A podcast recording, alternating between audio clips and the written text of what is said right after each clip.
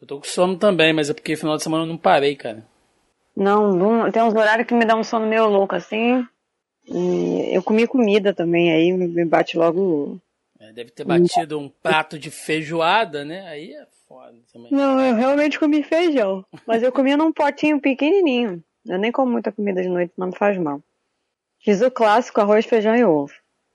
Pô, maravilhoso. Eu fui na minha tia esse final de semana, na casa lá dos parentes, lá no meio da roça. Aquele arroz com feijão fresquinho, um ovo em cima. Meu amigo, isso aí é comida divina. Comida caipira sempre vai bater a gastronomia Com francesa. Tô batendo um pouco de cabeça, acho que isso tá me dando sono. Vai começar. Deixa eu ver se o Joca vai entrar. É, 9h42 já. Eu, eu come pra caralho também. Não, não é que ele come pra caralho, ele come devagar. É. Leva uma hora pra jantar. Joaquim janta com sonda, cara. Só pode ser de hospital. Fica... Demora pra caralho.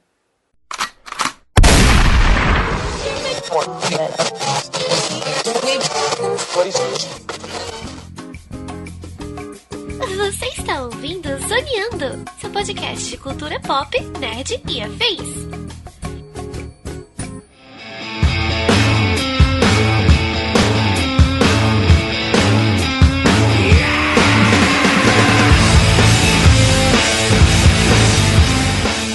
Começa mais um Zoneando Podcast, o seu podcast sobre cultura pop, nerd e afins, meus amigos. E aqui, hosteando este programa, aquele que não aguenta mais bater boca com quem acha que cultura pop e política não tem nada a ver, estou eu, Thiago Almeida. Juntamente comigo, ela que fará hoje, com causa própria, o seu papel de fiscal de pronúncia, quando eu começar a citar aqui nomes em alemão, Melissa Andrade. É isso aí, e aí, gente? Saudade de ouvir minha voz? Tem bastante tempo que eu não apareço por aqui, hein? Pois é, pois é, as pessoas acharam que você havia sido defenestrada, você e Joaquim, estão muito sumidos.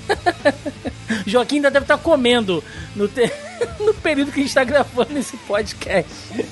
Gente, o Joaquim é a pessoa que mais demora para comer no da terra. Ele falou que ele ia comer, eram 8h50 da hora que estamos gravando. Já tem uma hora disso, só pra vocês terem uma noção. E ele ainda não terminou de jantar. Então é, é isso. Ele foi literalmente caçar a vaca, o peixe ou a galinha, matar o bicho, limpar pra cozinhar, entendeu? É esse todo o processo. É, estamos revelando aqui conflitos de bastidores. Como sempre, senão não tem, faz sentido. Pois é, meus amigos, estamos aqui reunidos esta semana para falar sobre filmes, séries, enfim, que tratem de temas ou personagens políticos. Pois é, em plena época de eleição, a gente escolheu algo muito suave para falar. Então é sobre isso que vamos debater no programa de hoje. Portanto, sem mais delongas e vamos ao cast.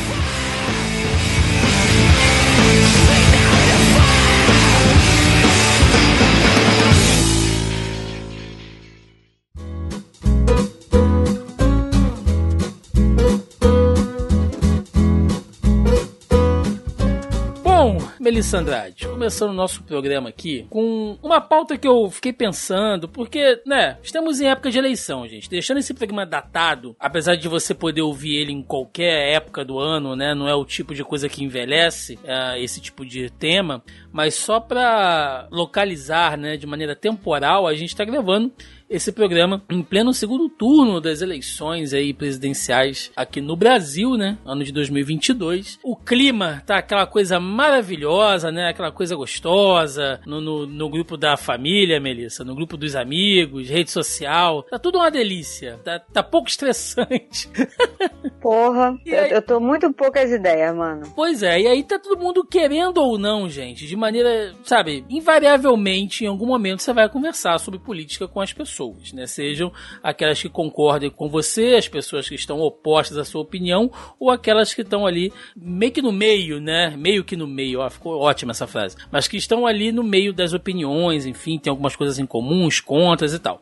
E aí eu tava pensando aqui um tema que a gente pudesse trabalhar essa questão política, né? Já que tá todo mundo falando sobre isso, mas não necessariamente algo partidário, gente. Então, conversando aqui com a Mel, com o Joca, enfim, a gente pensou, pô, vamos fazer um programa onde é, a gente tem ali filmes filmes, né, séries, enfim, histórias que tratem de temas políticos, né, ou de personagens políticos, mas sem deixar uma coisa partidária. A gente, inclusive, fez um programa muito semelhante com esse, né, Mel? Que foi uhum. o Zoneando Podcast 213. Olha só quanto tempo faz isso. Foi a crítica social e a política na cultura pop. Só que lá a gente pegou questão assim de mais temas gerais, né? Aqui a gente vai falar especificamente de fatos políticos ou personagens políticos. Então acabam que são dois programas que se complementam ali. Então se você ainda não ouviu, eu faz muito tempo que você ouviu, volta lá no Zoneando 213, eu acho que pode ser, ser bem bacana. E deixando claro também, né, Mel, que assim, a gente vai falar de personagens aqui, muitas das vezes, né, que são polêmicos, afinal de contas, né, são personagens políticos. E quando a gente elogia, a gente tá falando da obra em si, né? Não é porque, sei lá, tem um, um filme sobre um ditador que é muito bom, né? Que o ator que fez aquele ditador que é muito bom ali, a gente fala, nossa, aqui o cara foi muito bem, esse filme, essa, essa história foi ótima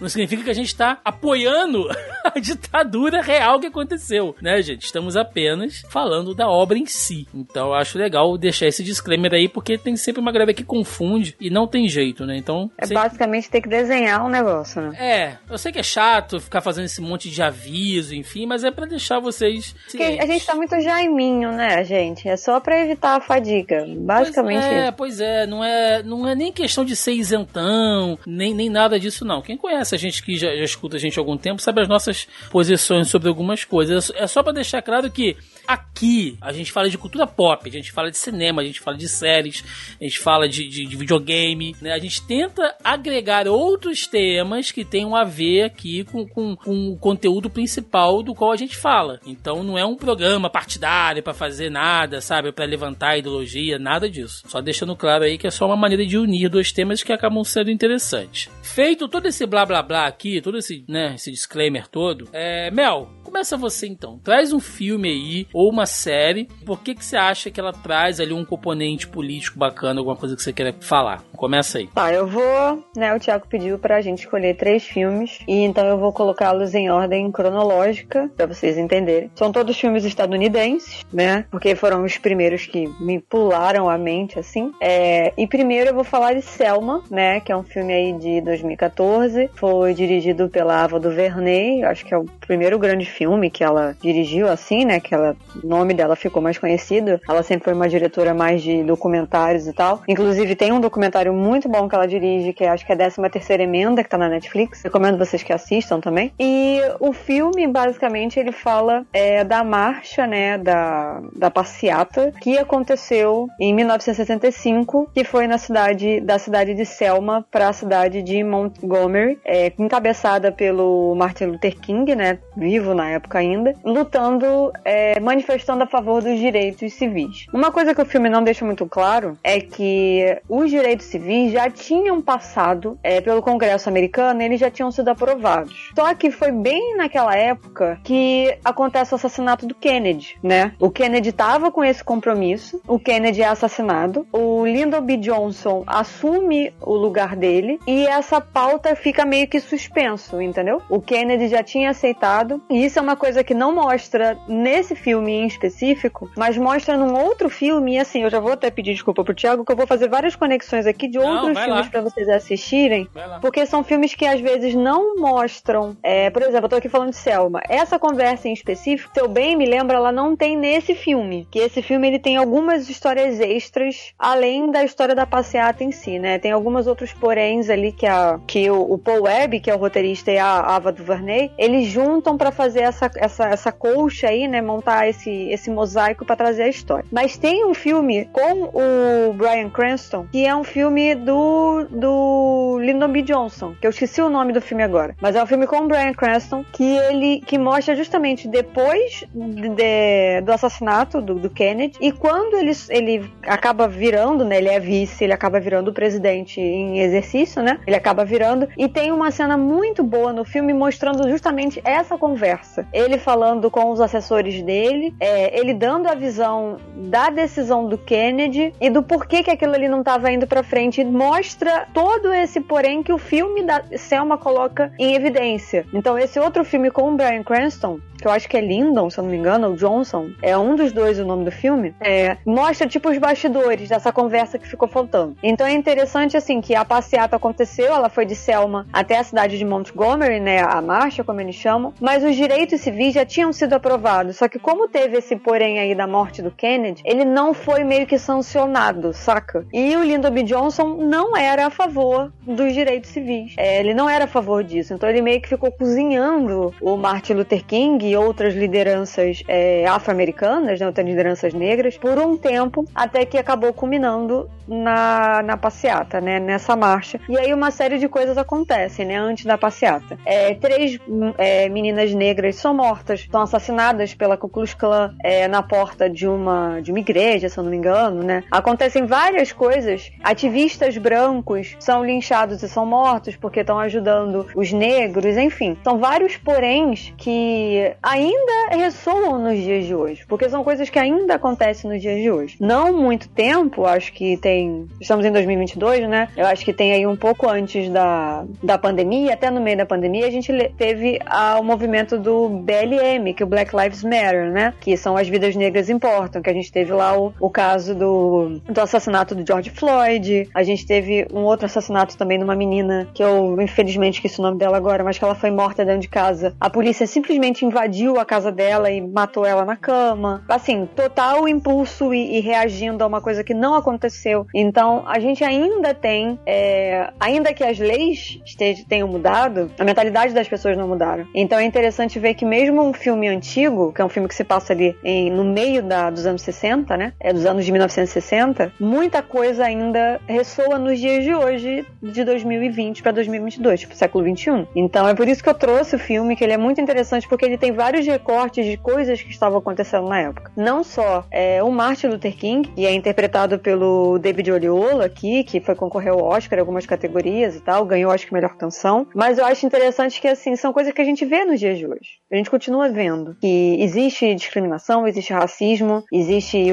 muito preconceito, principalmente já que a gente está falando de território norte-americano, né, nos Estados Unidos, principalmente nesse quesito, né, de que as pessoas continuam sendo discriminadas e continuam morrendo por conta da cor da pele. Então, é, o fato do Martin Luther King, né, o Dr. Martin Luther King ter feito essa, essa marcha, ter feito essa passeata, foi um momento histórico muito importante, mas que o movimento não acabou, né? O fato deles terem conseguido, deles terem lutado e feito passar os direitos civis de forma que eles pudessem votar, que eles tivessem uma voz, não significa muita coisa, porque eles continuam sendo maior, é, maior quantidade de presos são, são negros, é, são os que têm maior dificuldade socioeconômica, que não tem uma posição no mercado muito boa. Então, assim, é interessante trazer isso e a gente vê que, beleza, eles lutaram, eles sofreram, muita gente morreu, muita gente inocente morreu, né? Muitas vidas foram, foram perdidas e a luta não terminou e não, não tá muito, tá muito longe de você terminar, né? Tá muito longe dessa, assim, a marcha terminou. Uhum. Eles foram alvejados, é, eles foram quase presos, alguns realmente foram presos, né? Foram linchados e tal. Mas você vê que, em teoria, a marcha não terminou. Né? No Sim. sentido figurado da, da coisa, ela não terminou, ela continua. Porque tem muita coisa para fazer ainda. Então, assim, eles ainda continuam marchando, ainda continuam lutando, né? Com mais alguns aliados, algumas pessoas de, de peso, né? Além do, do finado Martin Luther King. Mas eu acho interessante, assim, é, visar, trazer esse como um filme, assim, de abertura, né? Sim. Eu acho interessante fazer esse contraponto de um filme de um, de um filme de uma época para hoje em dia, né? Ele ganhou de melhor canção, mas ele foi indicado também a, a melhor filme, né? Mas ele só ganhou, na verdade, de melhor canção mesmo. Ele foi indicado a outras categorias, melhor diretor, filme, é, ator, mas ganhou de música, que a música realmente é, é uma coisa assim que chama, que, que é impactante, né? Quando você ouve assim é impactante. Não, achei excelente. Excelente você trazer esse, esse filme e esse fato histórico, né? Que é da Marcha de Selma, porque é impressionante E isso é uma coisa que já fica até uma, uma autocrítica, né? Acima de todas as posições, acima de qualquer coisa, tá, gente? Como eles conseguem mobilizar a indústria cinematográfica para trabalhar questões da história deles, sabe? É, e eu acho que, que falta muito isso aqui, Mel. Eu acho que nós temos, assim, fatos na nossa história que dariam filmes ou séries, né? A gente vê, assim, um, um, pouco disso em algumas novelas, né? Acho que a Globo fez em algumas novelas, enfim, ela tocou em algumas questões ali, é, como, sei lá, Casa das Sete Mulheres, né? Histórias, assim, que tocam fatos históricos nossos, né? Mas mesmo assim, nada muito, muito amplo. Eu, por exemplo, adoraria ver hoje, né, com, com, com a capacidade de produção que a gente tem hoje, é, de repente, uma série sobre Revolução de 30, né, que nós tivemos aqui, ou sei lá, os 18 do Forte, ou se a gente for pensar aqui. Então, assim, são diversos fatos que eles conseguem trabalhar lá na história deles, né, e, e história recente, a gente tá falando coisa dos anos 60 aqui, como você me lembrou. Né, o Kennedy morre em 63, se eu não estou enganado, né, lá em Dallas, e o Lyndon Johnson assume depois. E muitos historiadores não, não gostam disso, né? Mas sempre tem aquela vertente que, que fala: ah, mas é. Se o Kennedy não tivesse sido morto, o que teria mudado na política norte-americana? Porque não é uma passagem de pano aqui, não, gente, pelo amor de Deus. Até porque haviam-se muitas críticas em cima da própria postura do Kennedy em relação à guerra do Vietnã, Vietnã. e tal. Que ele, sabe, provavelmente ele continuaria alimentando a máquina de guerra norte-americana e tal. Mas é, havia-se um, um um, certo consenso de que o Kennedy, um político jovem, né, que, que provavelmente ele estaria mais predisposto a pelo menos ouvir e, e, e tratar com mais atenção essas causas, principalmente raciais, né, dessa política racial que tinha nos Estados Unidos. E... Não, ele realmente se compromete, né? Sim. Tanto que é, ele, ele, digamos assim, ele fecha o acordo. Vamos, vamos falar assim, né? Ah, não, beleza, vamos fazer isso. Ele se encontra com, com o Martin Luther King, eles fecham isso e tal. Mas é. Mas aí, por de, em decorrência do assassinato dele, não vai pra frente. E, é, e o, o, o B. Johnson, ele tinha uma, uma ideologia política completamente diferente. Tanto é que é, isso eu não vou. Eu não vou dar. Assim, não é bem spoiler, né? Porque, enfim. O spoiler que eu digo é que dos outros dois filmes que eu vou falar depois, né? Porque eles uhum. também são, são sequenciais, assim. É desse mesmo período da história americana. É, ele acaba gerando, né, o, o, o Johnson no poder ele acaba dando espaço de uma maneira muito mais arcaica, muito mais retrógrada, que entra o Nixon. Sim. Né? Sim. Então, assim, o fato de que o. Vamos colocar, vamos tentar botar em, em palavras mais simples, assim, né? Porque eu tô passando em, em umas terminologias muito bizarras aqui agora. Eu também tô com um pouco de sono, então já peço desculpas que meu cérebro tá funcionando em menos um de velocidade hoje. É... Então, assim, a gente tinha, como o Thiago bem falou, o Kennedy, que era, vamos colocar, com todas as falhas, né? E, gente, assim, já fazendo a meia culpa desculpa. Todo mundo tem falha. Então a gente só vai. Vamos nos, nos poupar tempo de ficar se desculpando e se justificando. Todo mundo tem falha, tá? Então é isso. Todo mundo tem falha, ninguém é perfeito, até porque não existe político perfeito, ninguém é salvador da pátria. Mas naquele momento, para a história dos Estados Unidos, naquele ponto de ebulição daquele caldeirão cultural, onde a gente tinha o movimento dos Panteras Negras, a gente tinha o Martin Luther King, o Kennedy era a melhor opção que eles tinham ali. Sim. E era, sim, a pessoa que daria um norte muito melhor e um direcionamento para pautas raciais de minorias não só negras, como também das mulheres e dos latinos, muito melhor do que o B. Johnson fez. Então, quando o B. Johnson entrou, que ele acabou fechando muito mais, tanto é que é ele que dá liberdade é, para a própria CIA e para o FBI de fazer as coisas que eles fazem com as pessoas depois, né, durante a marcha e durante todo o rolê aí. Assistam o filme para vocês saberem do que, que eu tô falando, né, que as pessoas foram, foram torturadas, foram mortas e tal. É ele que dá essa liberdade policial para fazer isso, né, ele que dá essa, essa permissão para os governadores das cidades fazerem isso com a população, é, isso acaba gerando um movimento ideológico retrógrado, republicano, né? E acaba culminando na eleição do Nixon, porque já estava dentro daquela forminha é, fechada tradicional, né? Então, assim, acaba culminando no Nixon. Então a gente vê que as coisas acabam se, se retroalimentando, principalmente dentro da política norte-americana. Isso acontece Sim. muito, né? É, o Obama, o Obama foi um ponto fora da curva. Vocês têm que entender isso. O Obama foi muito um ponto fora da curva. E, e já que a gente está falando de política, é pensar em, em, em história é, brasileira do PSDB, por exemplo, que ficou à frente do governo em São Paulo, né? À frente do governo que eu digo é à frente no estado como todo, tá, gente? Não do governo em si, o cargo do governador, mas que esteve à frente do estado de São Paulo durante quase 30 anos. Sim. E é mais ou menos o que acontece na política norte-americana. A política norte-americana, é, diferentemente da política brasileira, que a gente tem uma infinidade de partidos, lá o que predomina, ainda que existam outros, mas o que predomina são os dois partidos, que é o Partido Democrata e o Republicano. O famoso bipartidarismo norte-americano. Exatamente. É, e eu não ia saber a nomenclatura nunca, mas é isso aí que o Thiago tá falando.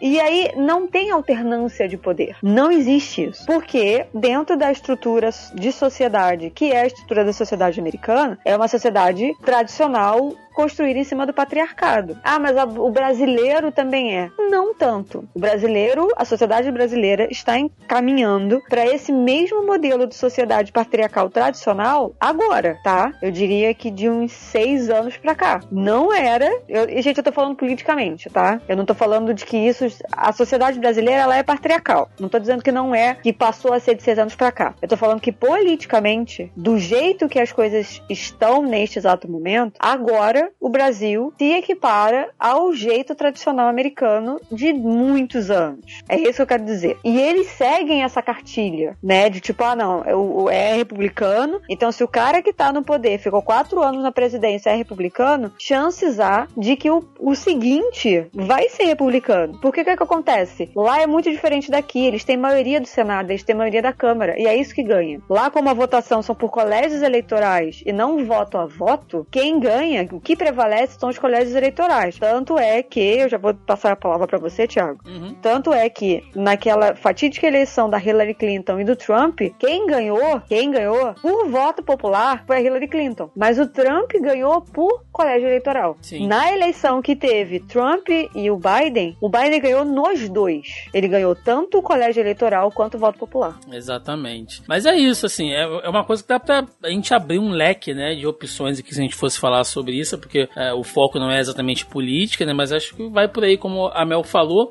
E sempre fica aquele aviso, porque geralmente a gente vê umas discussões assim um pouco rasas é, daquelas comparações, né? Não, porque ah, os democratas são a esquerda, né? Os republicanos são como a direita. Gente, a política norte-americana é totalmente diferente nos moldes é para fazer essa comparação. Não cabe fazer esse, esse tipo de comparação assim. É, é, é uma coisa muito, muito específica.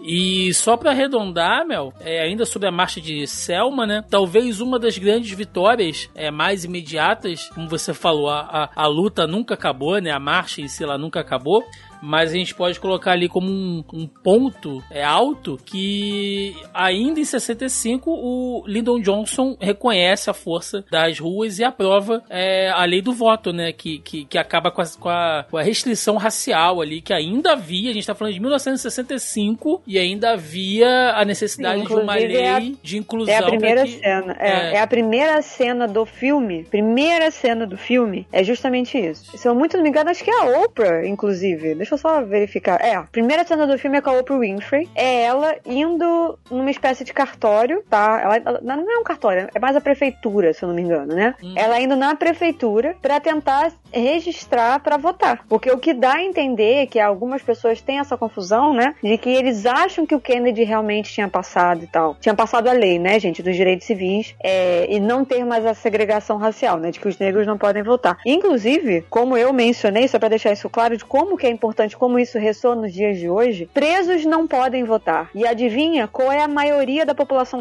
carcerária norte-americana? Pois é. São os, são os afro-americanos, são os negros, né? Então, assim, é, imagina se os presos pudessem votar, sendo que a maioria são, é, de, é de negros. E eles perdem esse direito ao voto quando eles são presos. E é uma coisa que tá no documentário da Ava DuVernay, que tá na Netflix. Eu também recomendo que vocês assistam. Aí eu não tô falando, né, não trouxe ele aqui, mas enfim, como eu falei, é, são... vou fazer várias mini conexões Sim, eu também também. coisas. É, eu também, eu separei Vale alguns... a pena Sim. vocês vocês correrem atrás, porque assim, gente, a história não é. Não é que ela não é linear. Ela é linear, mas as ramificações são muito grandes. Sim. Então, assim, eu, a gente falar só desse movimento de Selma, porque eu trouxe esse filme em específico, abre para um leque para uma, uma, série de coisas. Então, eu recomendo que vocês assistam a 13 terceira emenda, eu recomendo que vocês assistam o filme biográfico do B. Johnson, que tem o Brian Cranston, que é o cara lá do Breaking Bad, se vocês não se ligaram ainda em que eu tô falando, né? Então, assim, vejam tudo isso. Vejam o filme que tem o assassinato do Kennedy, porque eu acho que, se eu muito não me engano, tem uma cena que eles falam, assim, dos direitos civis é, dos negros americanos. Então, tudo é uma ramificação,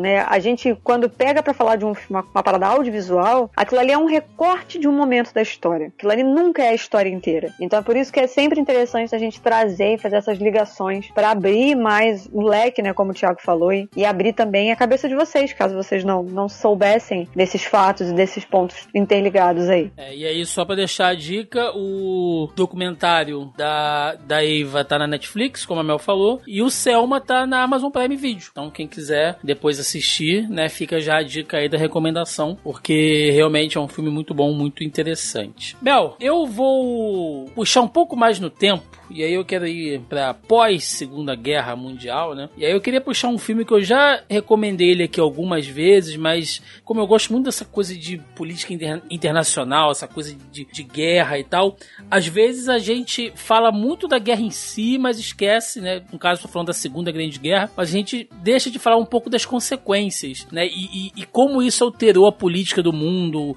é, enfim, né? Então, são coisas que a gente esquece de falar às vezes. Então, eu queria trazer aqui pra gente o filme Operação Final, um filme de 2018, trazendo ali o Oscar Isaac no papel do agente do Mossad, né, o Peter Malkin, porque o filme ele foi feito em cima do é um romance, tá, gente, pelo amor de Deus, ele é um ele é romanceado em cima dos relatos do Peter Malkin, que fez parte ali da equipe do Mossad, né, que é a força de inteligência ali de Israel, que, uh, como eu posso dizer, trouxe secretamente o Adolf Eichmann, né, que foi nada mais, nada menos do que o arquiteto da solução final, ou seja, foi o cara que desenvolveu a solução final ali para acabar Ah, com os judeus nos campos de Eichmann. concentração. Exatamente. É interpretado pelo Ben Kingsley, tá fenomenal assim no papel, cara. Ele tá ele é incrível, né? E a, e a semelhança que ele ficou também com, com o próprio Eichmann, né? Então é, é bem imersivo. E aí o filme conta a história dos agentes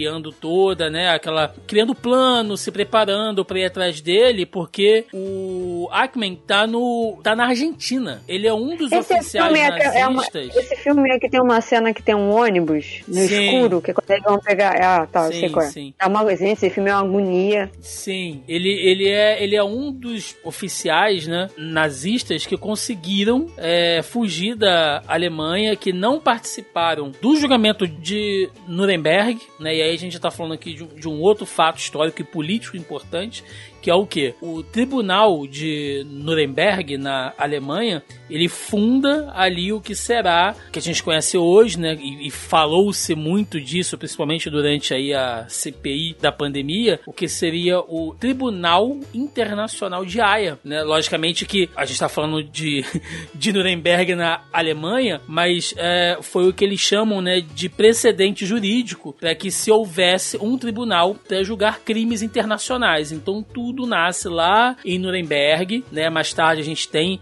essa, esse, ah, esse estabelecimento dos julgamentos em Haia, mas antes disso ainda a gente teve o julgamento do próprio Eichmann em Jerusalém, né? Então eh, foi uma grande operação onde os agentes do Mossad saem de Israel, se infiltram na Argentina em plenas comemorações dos 150 anos de independência, né? E tava cheio de nazi na Argentina nessa época, né? A gente pode citar aí, inclusive, um personagem histórico que ele tá no filme, que é o Carlos Fuldner, que ele é um argentino, né? Mas que ele era um nazista também, ele participou ali ah, de algumas tropas, enfim, de algumas in- incursões, e ele ajudou, Mel, se eu não tô enganado agora, cerca de quase 400 nazistas trazer essa galera Uhum. da, da Alemanha pra Argentina. Inclusive... Gente, só lembrando, se eu muito não me engano, eu acho que crimes de, crimes de guerra não prescrevem, tá? Não, não. Então, assim, é, até hoje existem é, notícias, de vez em quando eu, eu acabo esbarrando em uma ou outra, de que eles encontraram um, um- a-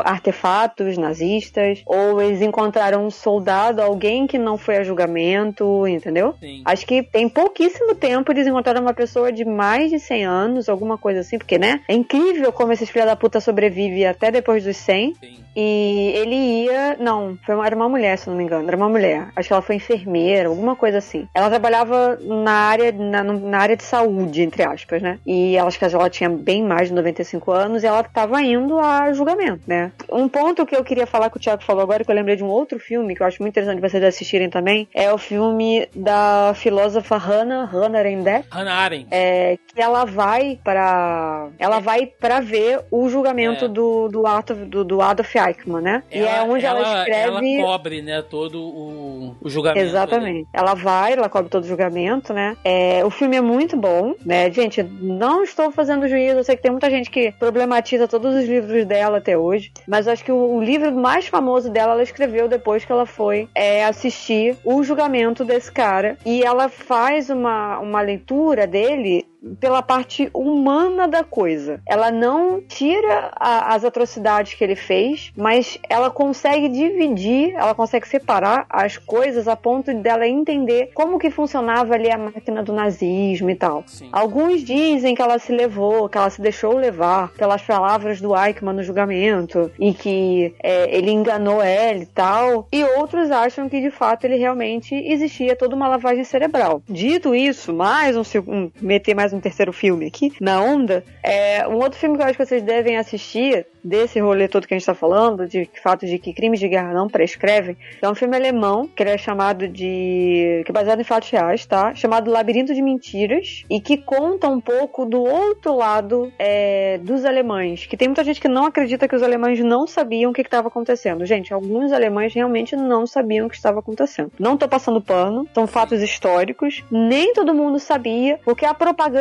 de guerra nazista era muito, muito, muito potente e era muito eficaz. O que Hitler vendia para os alemães, quando eu falo os alemães, não tô falando das pessoas que trabalhavam no exército, não, tá, gente? Tô falando das pessoas que estavam em casa ali no seu dia a dia, tá? O que ele vendia era que, nossa, nós estamos muito fortes, nós estamos ganhando, o mundo é malvado, todo mundo quer destruir a gente. Então, essa lavagem cerebral que ele fazia no povo alemão, obviamente não todo mundo, a gente tem a galera da juventude hitlerista, que isso é um outro rolê, Sim. é, a grande maioria das pessoas, vamos botar aí o, o alemão médio, o alemão comum, né? Realmente acreditava em Hitler. Realmente acreditava que eles iam ganhar a guerra, que eles estavam certos e tal. Então, assim, esse filme, é, O Labirinto de Mentiras, conta a história de um advogado que ele mesmo começa a descobrir coisas que ele não sabia, porque ele não sabia que o pai dele fazia parte do partido nazista, por exemplo. Que era uma coisa que depois que eles perderam a guerra, virou um motivo de vergonha, virou um motivo de chacota. Então você não falava para as pessoas porque você talvez pudesse ser preso, você pudesse ser condenado, você ia responder pelos crimes de guerra. Então é interessante também ver um pouco desse outro lado é, das pessoas que não sabiam e que foram descobrindo. E esse cara, por exemplo, esse advogado, é, ele acaba levando várias pessoas pro tribunal de Nuremberg por conta disso, porque ele começa a investigar, ele começa a descobrir, ele começa a receber é, depoimentos, receber, como é que é como você tem? Denúncias, que isso é a palavra. Começa a receber denúncias de judeus que sobreviveram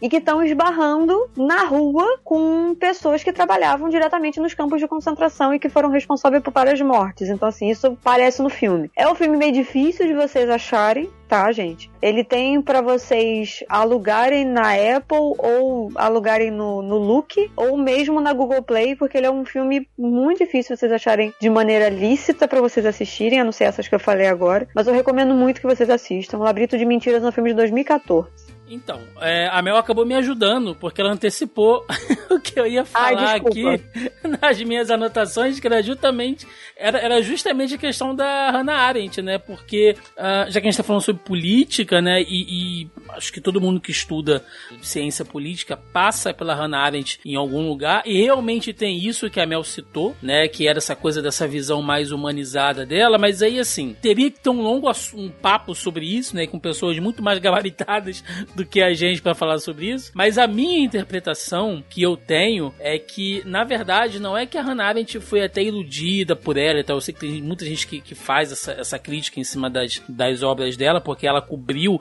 inclusive, Mel, vale lembrar, né, que o julgamento do, do, do Eichmann foi, uma, foi um evento, né? Foi. Teve as pessoas que puderam entrar para poder assistir, tiveram as gravações. É, ela, é, foi transmitido pelo né, rádio. Né, sim, é. e ela e ela foi convidada. É quando ela escreve Eichmann em Jerusalém, que são os relatos dela ali que ela faz, que ela tá escrevendo sobre aquilo. Mas. Não, tem um livro. Qual é o livro? Então, tem, tem um livro dela, que é o Eichmann em Jerusalém, que não, fala não, não, só. Que fala só. Não, tem isso. É o, ah, a, condi a condição humana. É, então. Aí ela tem a condição humana, tem Homens em Tempos Sombrios, tem a, as origens do totalitarismo, que esse eu tenho aqui. Inclusive, esses livros todos, eu acho uma, uma pena, entre aspas, tá?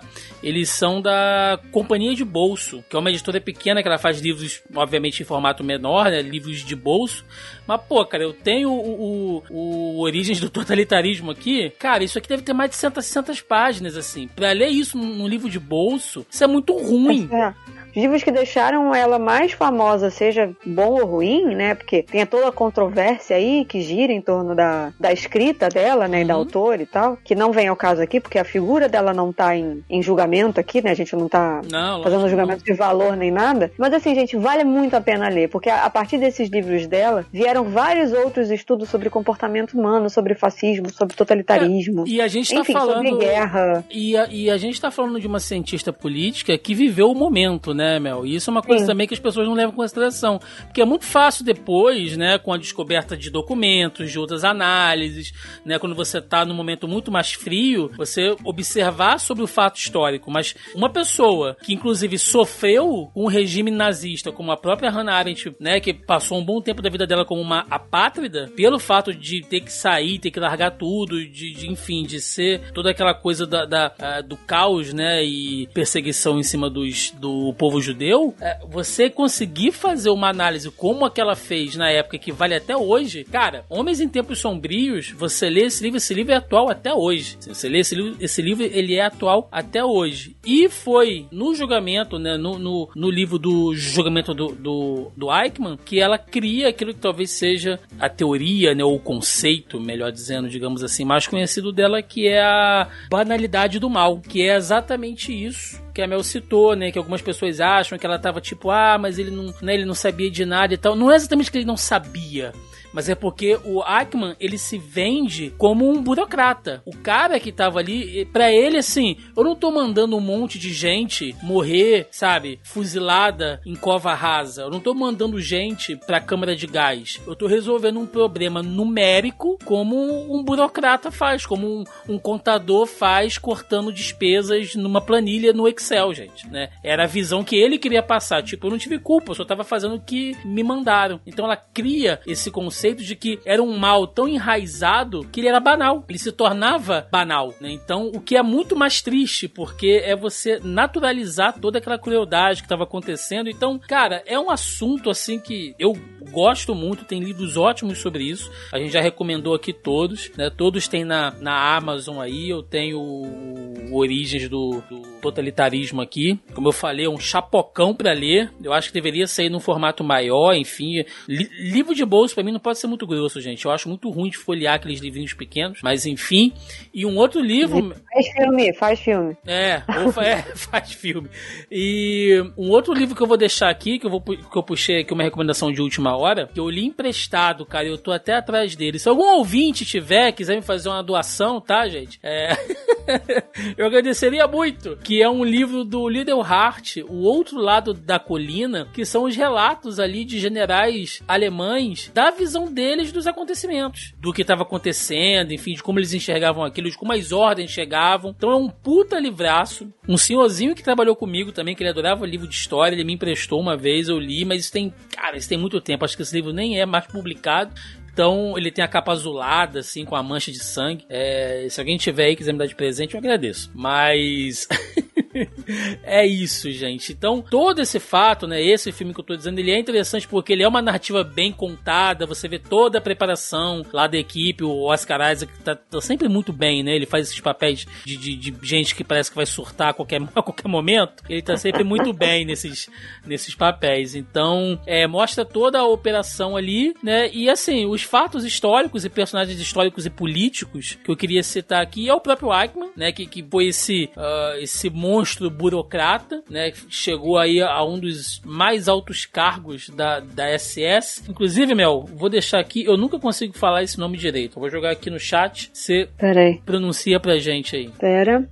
Obersturmbannführer? É, é o título dele, eu não consigo falar isso. Obersturmbannführer? É. Führer é alguma coisa do... É o- é o que ele líder, trabalha... É. não, que ele trabalha pro líder. Sim. Obersturmbann... Ban... Ban... Tem que, tem, que, tem que dividir essas palavras aí. Mas é isso, Obersturmbannführer. É, que é um dos cargos Hum. mais altos da, da SS aí. Ele, ele- ele era um daqueles oficiais que tinha contato direto com, com, com, Fu- com, com Fury, com Hitler, Ah, com é, o Eichmann. É. É. É porque isso, esse cargo em si, ele não existe, né? Ele foi criado Sim. dentro do Partido Nazista. Sim, sim, sim, sim. Então, assim, não, não tem. Mas era um, um ranqueamento paramilitar. É. Nossa, mas nem a internet aponta, tipo, ah, o que que era. Tem o Sturmbannführer, que era tipo um tenente, seria alguma coisa assim. E o cara é o acima, porque eu acho que Ober. Porque Sturmbann, acho que o Ober, acho que é tipo acima, entendeu? Uhum. A palavra Ober é acima. Porque tem Oberführer, tem o Brigadführer. Acho que é isso. Como se o cara fosse, tipo, inventaram uma terminologia pro braço direito. Exatamente. Basicamente é isso. É basicamente isso, gente. Não tem exatamente uma definição, não. Mas fica aí eu gastando meu alemão. Ai, que saudade de estudar alemão.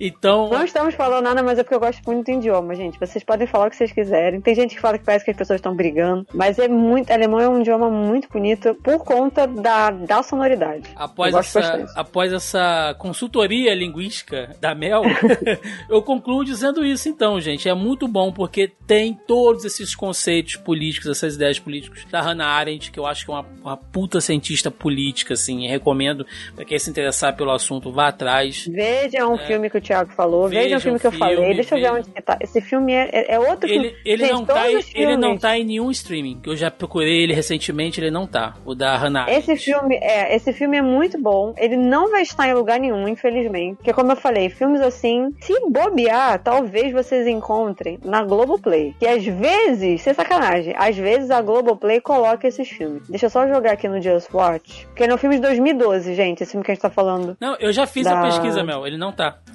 fiz a Da pesquisa. Hannah Arendt, ele é de Recente. 2012. É, eu fiz a Você pesquisa botou lá no. Just, no Just Watch? Coloquei, coloquei. Eu fiz a pesquisa Então é isso. Então é isso, gente, ó. Infelizmente Cada não tem. cabeça é a sua sentença. Se vocês quiserem ver o filme, infelizmente É. vocês vão ter que procurar por meios ilícitos. Na locadora porque do Jack Sparrow, vai ter que procurar lá. Não tem.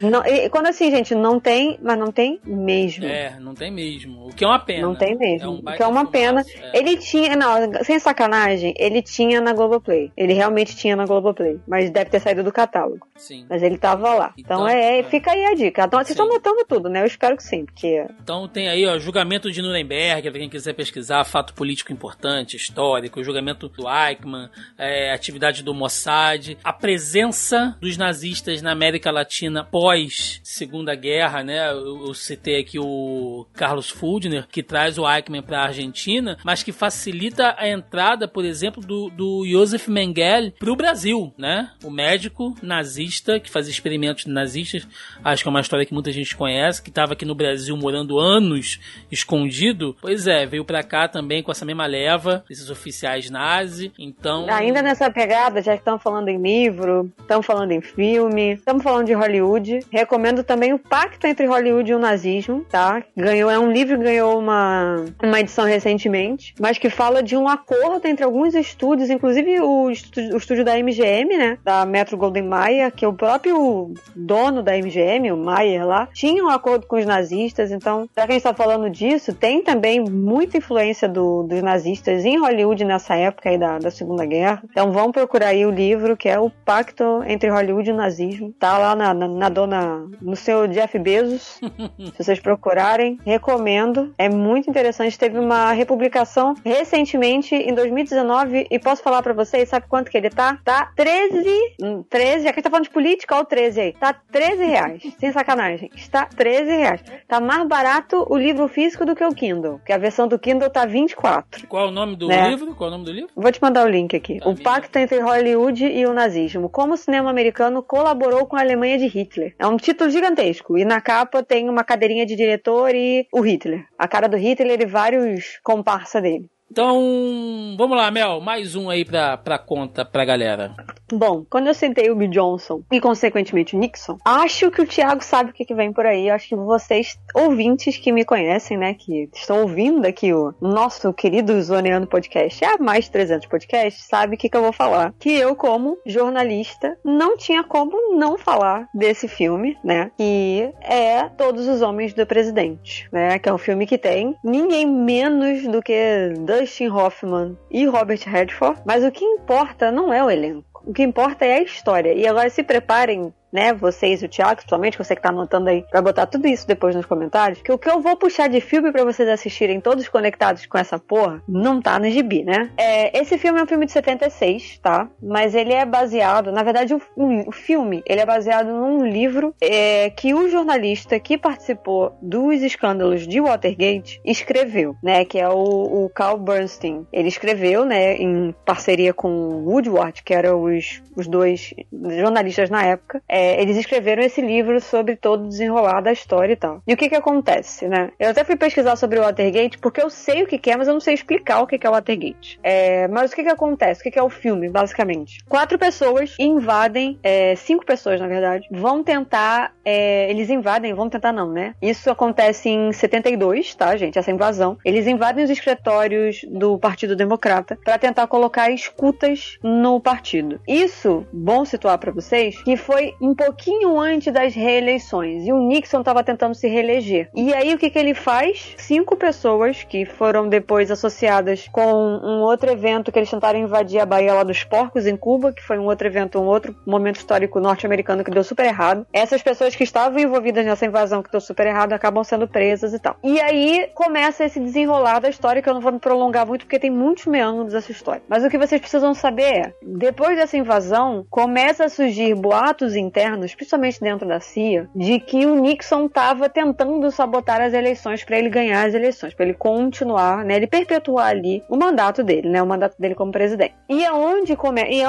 surge o famoso garganta profunda, que vocês provavelmente já escutaram falar desse termo, inclusive filme pornô relacionado a isso, né? Tem inclusive um filme da Linda, da Linda Lovelace com Amanda Seyfried que fala sobre isso, Garganta Profunda, que veio o, o título, né? Olha aí quantas conexões que eu tô fazendo para vocês aqui falando até filme pornô, é, de, de, artistas, né, e atrizes de filme pornô. O, o, Garganta Profunda veio disso, né, que, e depois de muitos anos a gente descobre quem era o Garganta Profunda. Depois de muitos anos mesmo que ele veio, veio à tona a identidade real dele, que era uma pessoa da CIA. É, eu já vou falar disso também. E o que que acontece? O que que foi o escândalo de Watergate? O escândalo de Watergate basicamente é isso, foram essas escutas que o Nixon tentou implantar no escritório dos democratas para tentar minar as eleições, tentar descobrir podres dos democratas para que ele ganhasse as eleições. Tô, assim, simplificando muito, muito a história, tá, gente? Porque é uma parada muito mais complexa do que isso que eu tô falando para você. E o que que acontece? Isso começa a vir de dentro da CIA. Tanto que o Garganta Profunda era um funcionário da CIA, né? E ele começa a ligar tanto pro, pro, pro, pro Bursting e pro Woodward e alimentar eles com informações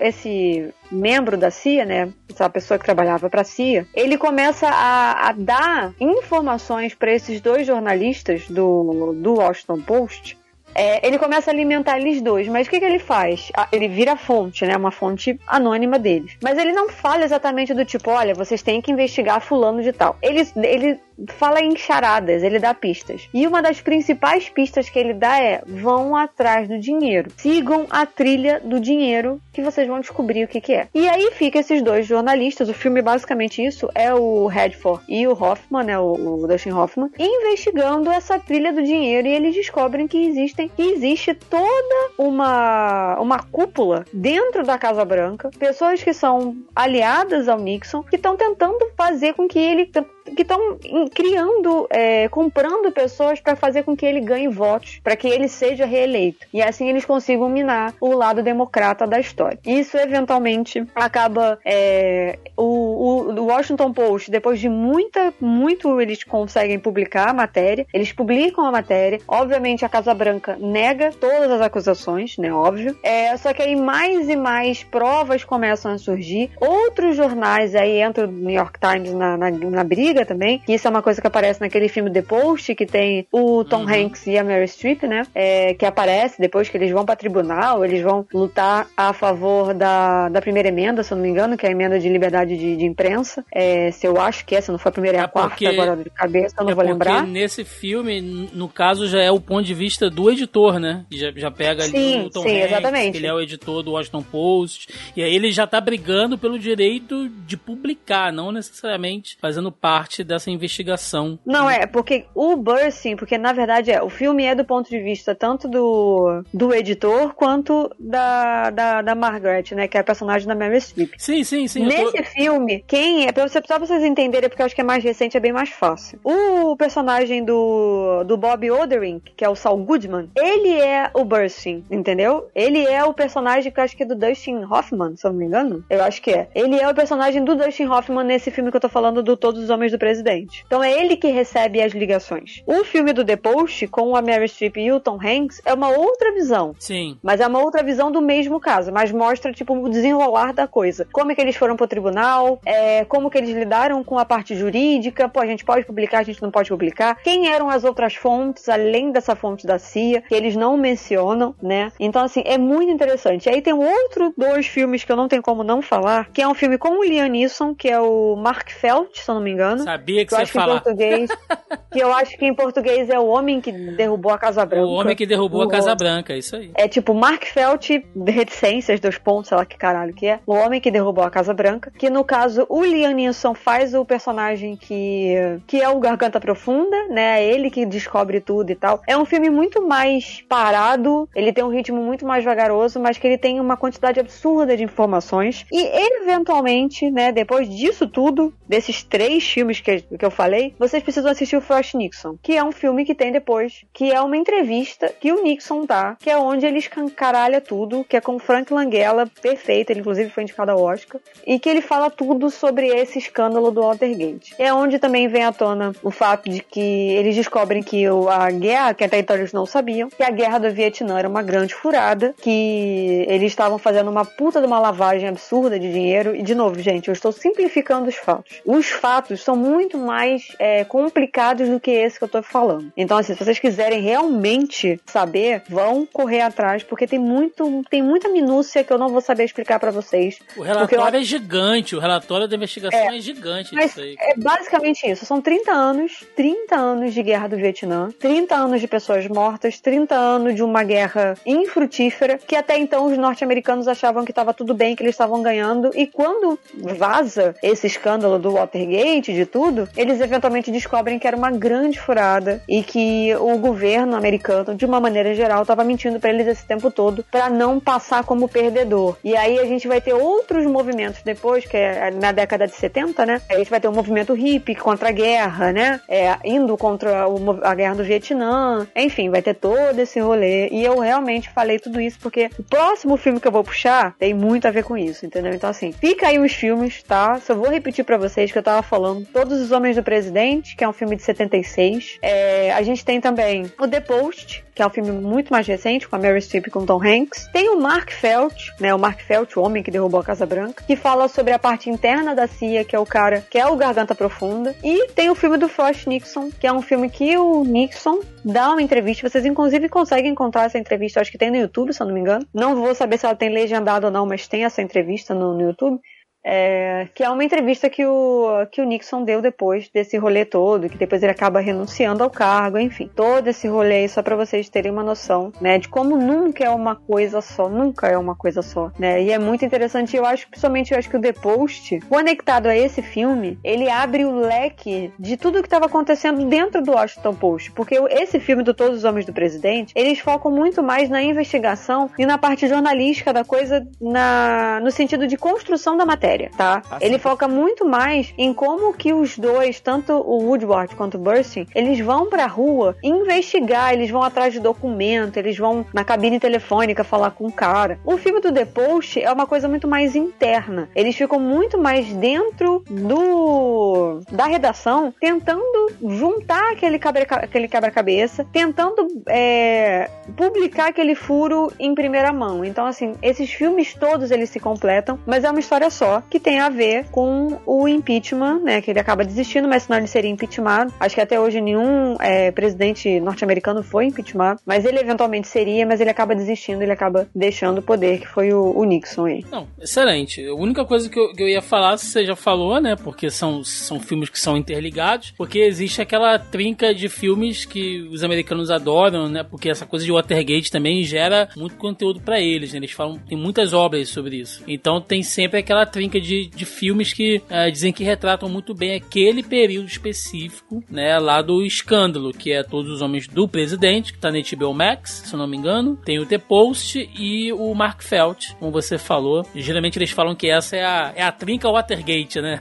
pra você assistir. E, é. Que você consegue E assistam enxergar, o né? Frost Nixon, Assistam, porque ele é o sim. filme que vem depois, né? Tem no é, ele tá na YouTube. HBO. Tem no YouTube aí. É, o Frost, se vocês quiserem só assistir a entrevista, né? Pode. Mas o. Tá na HBO Max, Todos os Homens do Presidente. Tem muito, não me engano, o The Post também, que é um filme de 2017, né? Não, ó, tá no Telecine Play. Galera que tem Globoplay aí, se tá no Telecine, vocês conseguem assistir. Vocês conseguem alugar pela Amazon Video também. Na Claro Video também tem. E se vocês quiserem saber ainda, existe uma matéria da Vanity Fair, se eu não me engano, que é uma revista americana. Quem foi a pessoa que descobriu quem que era o Garganta Profunda? Vão atrás também, porque é muito interessante essa matéria, que é um cara que não tá num jantar. A história, sim, eu já vou deixar o Thiago falar, porque tá se alongando muito o podcast, como sempre. Sempre quando tá só nós dois, a gente fica grande pra caralho esse negócio. Mas eu vou só, já vou encerrar. Mas é muito interessante a matéria da, da, da revista da Vanity Fair, que é um cara que ele tá num jantar com outras pessoas. Tem um cara que ele é jornalista, que foi o que escreveu a matéria, não vou lembrar o nome dele agora. Não sei por que cargas d'água. O assunto Watergate vem à tona. E um cara que tá na mesa vira e fala assim: O meu avô é o Garganta Profunda. E fica todo mundo em choque, porque até então ninguém sabia a identidade do cara. O cara não tinha vindo a público ainda, entendeu? E a matéria da revista é isso. A matéria da revista é o cara contando como que ele desvendou quem era o velhinho e que depois ele vai achar o cara. O cara já é um senhorzinho de idade, tem seus 70 e poucos anos e tal. E vai contar a história toda. Então, assim,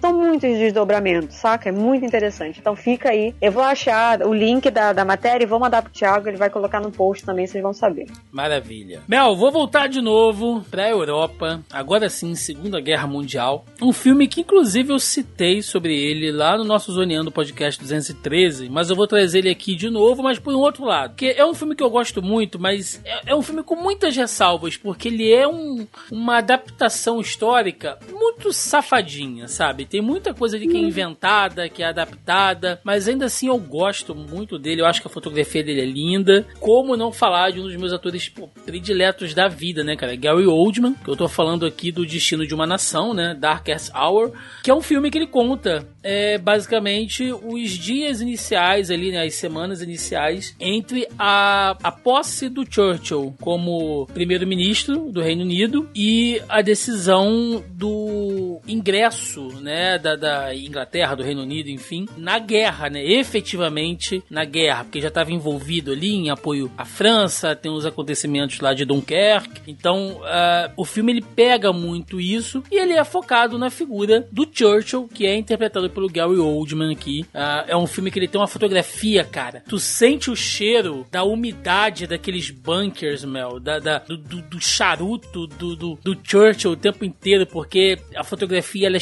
esfumaçada, ela é escura, parece que tá o tempo todo enfornado naqueles escritórios de velho, aquele cheiro de cigarro em tudo, sabe? É, é, é muito imersivo, assim. Então, é um filme que eu gosto muito, Gary Oldman tá incrível, assim, todo, tanto o visual, é, toda a estética, a maquiagem, tá irreconhecível, assim. Ele tá incrível no filme, mas ele é um filme que ele inventa muita coisa, né? Inclusive tem aquela cena dele lá no metrô, que ele vai conversar com as pessoas lá no metrô, e os historiadores apontam que isso nunca aconteceu, né? Que isso foi uma mentira, a própria a interação dele com as secretárias ali e tal, mas é porque é um roteiro bem romanceado, tá, gente? O fato é, eu quero deixar claro aqui que este não é um filme para você levar muito em consideração como fidelidade histórica, não é isso que eu quero dizer aqui, mas ele é um filme que mostra muito dos bastidores políticos no início da guerra, onde muitos líderes, como o próprio Franklin Roosevelt, né, presidente dos Estados Unidos, até aquele momento não havia ingressado diretamente na Segunda Guerra. Né? A gente precisou ter o ataque de Pearl Harbor lá no final de 1941, né? quase um ano depois que todo esse rolê que eu tô falando aqui já aconteceu. Né? A, a França já tá enrolada, a Polônia já foi tomada, Holanda,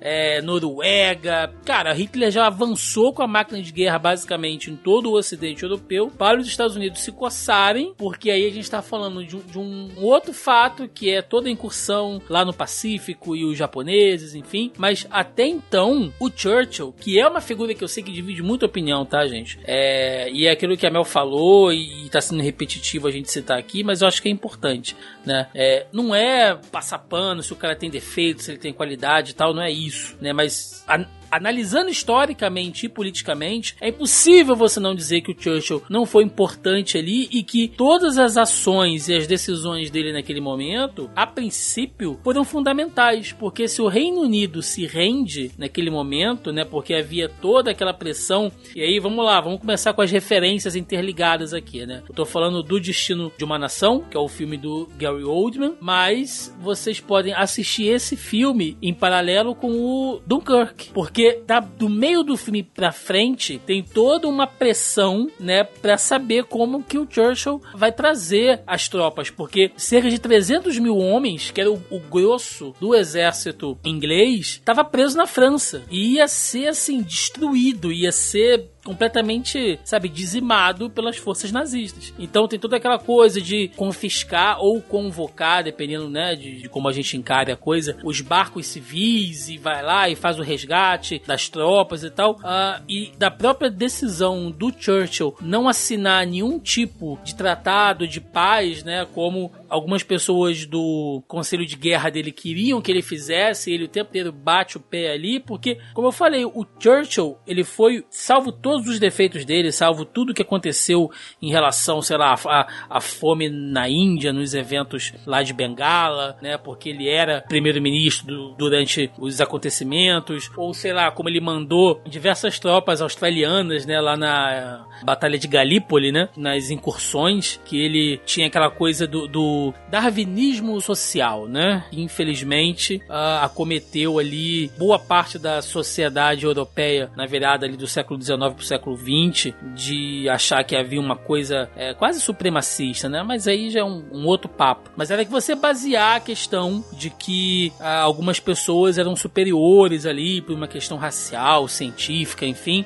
E aí existe essa acusação de que o Churchill mandou os australianos na frente porque eram uh, meio que cidadãos de segunda linha, né? Porque tem toda aquela coisa de que boa parte dos ingleses na época encaravam lá os australianos é, como rebeldes, como bandidos, ladrões, né? Que a, a ilha foi usada como refúgio, né? Que a Oceania ali durante muito tempo foi refúgio para os indesejados do Reino Unido. Então tem muito disso também, mas aí é um assunto muito amplo. O que vale dizer aqui é que, pelo ponto de vista político, a decisão o fato do Churchill bater o pé para que o Reino Unido não se rendesse a Hitler foi fundamental para mais tarde você ter ali a formação da aliança, né? Estados Unidos, União Soviética e Reino Unido, né? Que são os aliados ali, as incursões, e aí depois vai para o dia D e a frente soviética por um lado, né? E e os aliados desembarcando ali na Normandia do outro para fazer aquela pressão em cima dos alemães e tal. Mas, de novo, né, aquela coisa que o, que o historiador detesta, que é quando a gente faz aquela,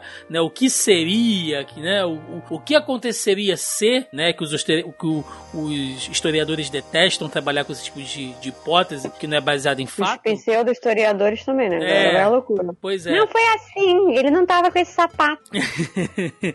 Mas como a gente tá aqui no, no a nível nível de, de, um exercício lúdico, se o Churchill não resiste ali, cara, já era, sabe? Eu acho que seria muito, muito difícil depois você ter uma coalizão, até porque o próprio Churchill, ele fez muito da, da ponte entre a União Soviética e os Estados Unidos para poder juntar aquela galera. É, ele foi o líder supremo, né, da, da, da, das incursões das forças aliadas. Então, politicamente, ele foi um cara muito importante ali, né? Tanto que ele, quando ele ascende ao cargo, ele é totalmente indesejado, né? E isso é bastante mostrado ali no filme. E toda aquela configuração, Mel, a gente falou agora há pouco, quando você citou o Selma, né? E a gente falou bastante aqui uh, da, da, da organização, da metodologia política norte-americana. E no Reino Unido também é uma loucura, né? Aquela coisa lá do parlamento e dos conservadores e, e, e da oposição. E de que no meio disso tudo você tem a família real, que não tem poder como chefe de, de, de Estado ali de interferir nas coisas, mas é quem indica oficialmente quem é o primeiro-ministro. Então, o apoio do rei na, na época, né? E o rei da época que o rei é gago, King, Mel. Me ajuda King's aí. Speech? É, o discurso do rei. Isso. O discurso do rei. Exatamente. Que é o mesmo rei, né, que, que faz ali uma amizade com, com o Churchill. Mesmo rei, pai de Elizabeth, né? Pai, pai de Elizabeth, de Betinha, né, que nos deixou recentemente. Betinha. Então, Lisbeth, na verdade, que era como, como era chamada. Exato. Então, assim, do ponto de vista político, o que eu quero apontar aqui é isso, sabe? Como que, ah, enquanto. É, é lógico, né, que. E a Mel falou muito bem, a história é cheia de ramificações, e quando você tenta enxergar a história de, ah, quem foi mais bonzinho, quem foi mais malvado, né? Obviamente que nazista sempre é condenado, né? Fogo nos nazistas, sempre. Mas, é, do ponto de vista, cara, de você fazer aliança política, é muito doido, né? Porque, como eu falei, enquanto o Roosevelt estava inclusive lucrando, vendendo armas, vendendo recursos, né, para Europa, e lucrando com a guerra, você tinha a União Soviética que havia feito um pacto de não agressão com a Alemanha de Hitler, né, que é o pacto Molotov-Ribbentrop. O Churchill já- já tava batendo lá. Esse Hitler é um- é um filho da puta, cara. Não tem que fazer pacto com esse cara, não. Tem que bater de frente. É uma posição política muito interessante da gente ver. Toda aquela artimanha. E isso é uma coisa que o filme faz muito bem, que é a coisa meio Game of Thrones, né, Mel? De você transformar um- um- uma, uma reunião de um monte de velho branco, sabe? Falando de política ali, que se- seria uma coisa totalmente chata. Você transforma aquilo num diálogo emocionante, sabe? Cheio de reviravoltas ali e frases de efeito e tal, ou seja, você dá uma dinâmica narrativa e uma coisa que seria que na realidade, né, foi só um, um papo de burocratas, você transforma aquilo ali quase numa cena de ação. Então o filme faz muito bem isso, né? Ele levanta bastante assim a- essa coisa da tensão política e de como alguns lords, né, alguns nobres ali é, já estavam desconfiando, já estavam querendo depor, inclusive o próprio Churchill, né? E se isso acontecesse, provavelmente haveria lá a, o- a questão do, do, do- do pacto de paz com Hitler. Então, cara, é muito bom, assim, né? É o, o filme, por esse lado, se você ignorar todas as invenções políticas, que você vê como um romance histórico, é um puta filmaço e eu sempre vou pagar pau pro Gary Oldman nesse podcast. Não, se eu muito me engano, tem um- uma, uma parte no The Crown que mostra também, né? Sim, sim. Que ele vai se, se aconselhar com o rei, né? Quer dizer, se aconselhar entre aspas. Toda semana eles se encontravam, né, Pra poder almoçar e meio que conversar sobre o que estava acontecendo. A princípio, eles meio que não se toleram, porque o Churchill, segundo algumas biografias, né, e aí chega até aí na hora de eu, de eu indicar aqui alguns livros, é, o Churchill ele é cheio de biografia, tá, gente? In- inclusive, tá, tem, o, o- tem uns livros assim, tipo Churchill, como ser um líder na sua empresa, sabe? É, Essas coisas tipo coaching. Cara, isso aí pra mim é.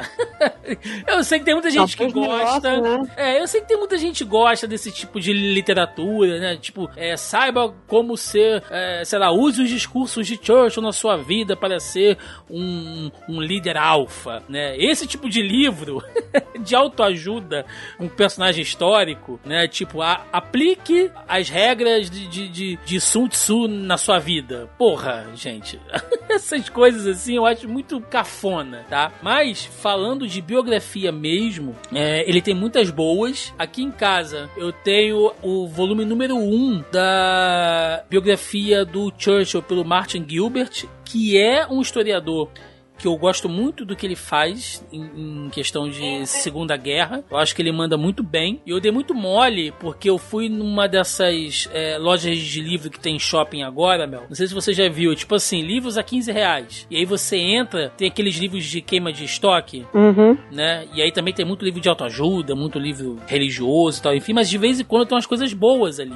Né? E eu entrei e tinha o volume 2 da biografia do Churchill por 15 reais. Eu não comprei, fiquei naquela assim, não, depois eu volto, eu compro e tal. Aí fui no cinema, quando saí já tava fechada a loja. Aí eu voltei lá um outro dia, já não tinha mais. Eu não comprei. E alguém não, não ficou titubeando igual você titubeou Alguém não, na tua frente. alguém não foi otário, igual eu fui, a verdade é essa, né? E, e como já dizia o ditado, né? Chapéu de otário é marreta. E o cara foi lá e comprou o livro por 15 conto. E hoje ele não abaixa de 85 na Amazon. Então eu fico aqui esperando uma promoção e me lamentando, né? Mas se vocês acharem aí, em sebo também vende, se você se interessa, cara, é biografia do Churchill pelo Martin Gilbert. Mais É um, o. Thiago tá implorando pra vocês deem livro pra ele. É, é muito boa, né? Ah, e ainda sobre Segunda Guerra e isso tudo mais, eu, eu sempre indico o Anthony Beevor, que é assim, pra fatos históricos, né? Pela narrativa histórica. É um cara, pô, excelente, assim, é, pra quem eu acompanho, que curte história, a galera que faz conteúdo de, de, de história sempre recomenda também os livros do An- Anthony Beevor. Então tem um livro dele que é A Segunda Guerra Mundial.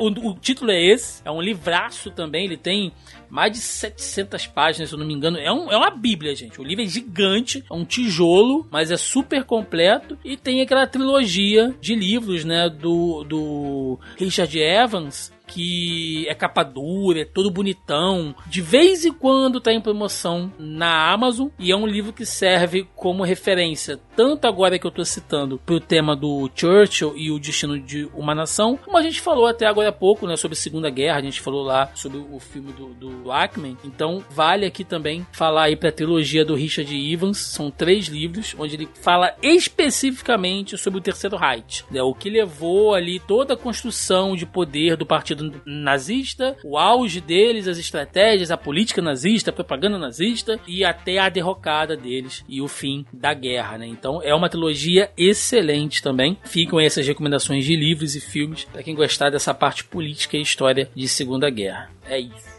Mel, você, mais um filme aí pra galera. Só pra falar, gente, aqui, que eu esqueci, é, o Destino de uma Nação tá no Amazon Prime Video. Só pra eu esquecer, senão depois eu não vou lembrar. Mas vai lá, E Mel. o Dunkirk tá onde? O Dunkirk tá na Netflix, se eu não me engano. Deixa eu procurar aqui, peraí. Dunkirk. Um. Dunkerque. Dunkerque, como diz meu pai que me corrigiu. Tá na Netflix, tá na Globo e na HBO Max. Olha aí, exatamente. Então vocês podem assistir os dois filmes. Assistam os dois filmes e vejam os pontos de interseções, que é muito bacana. Agora sim, Melissa Andrade, vai lá, você, sua, sua última opção aí. Minha última opção de hoje, eu vou falar menos do que eu falei dos outros, porque esse daqui eu tenho um conhecimento menor, mas eu acho tão interessante quanto, porque foi, acho que, um dos- melhores filmes que eu assisti é, em 2021, se eu não me engano, 2020 e 2021. Também está na Netflix. É um filme do Aaron Sorkin, né, do diretor Aaron Sorkin, que é Os Sete de Chicago, né? Muito É...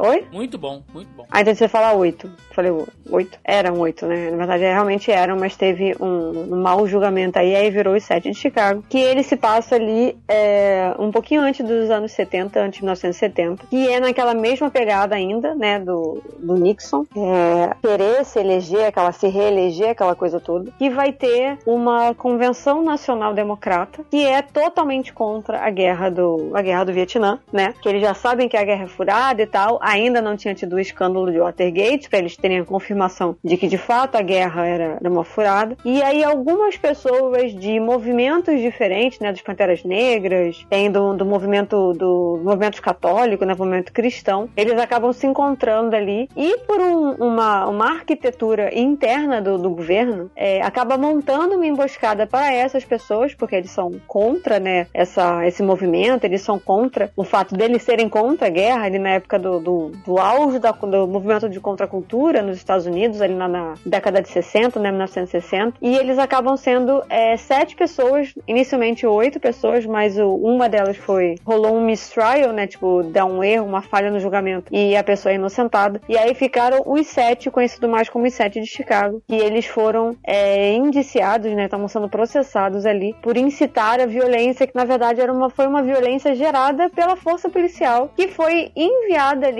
por ordens do, do Nixon, por ordens do, do governo. Deixa eu só confirmar se era o Nixon que estava na época, mas eu realmente acho que era ele. Deixa eu ver quanto tempo que ele ficou. Não, 69 até 74.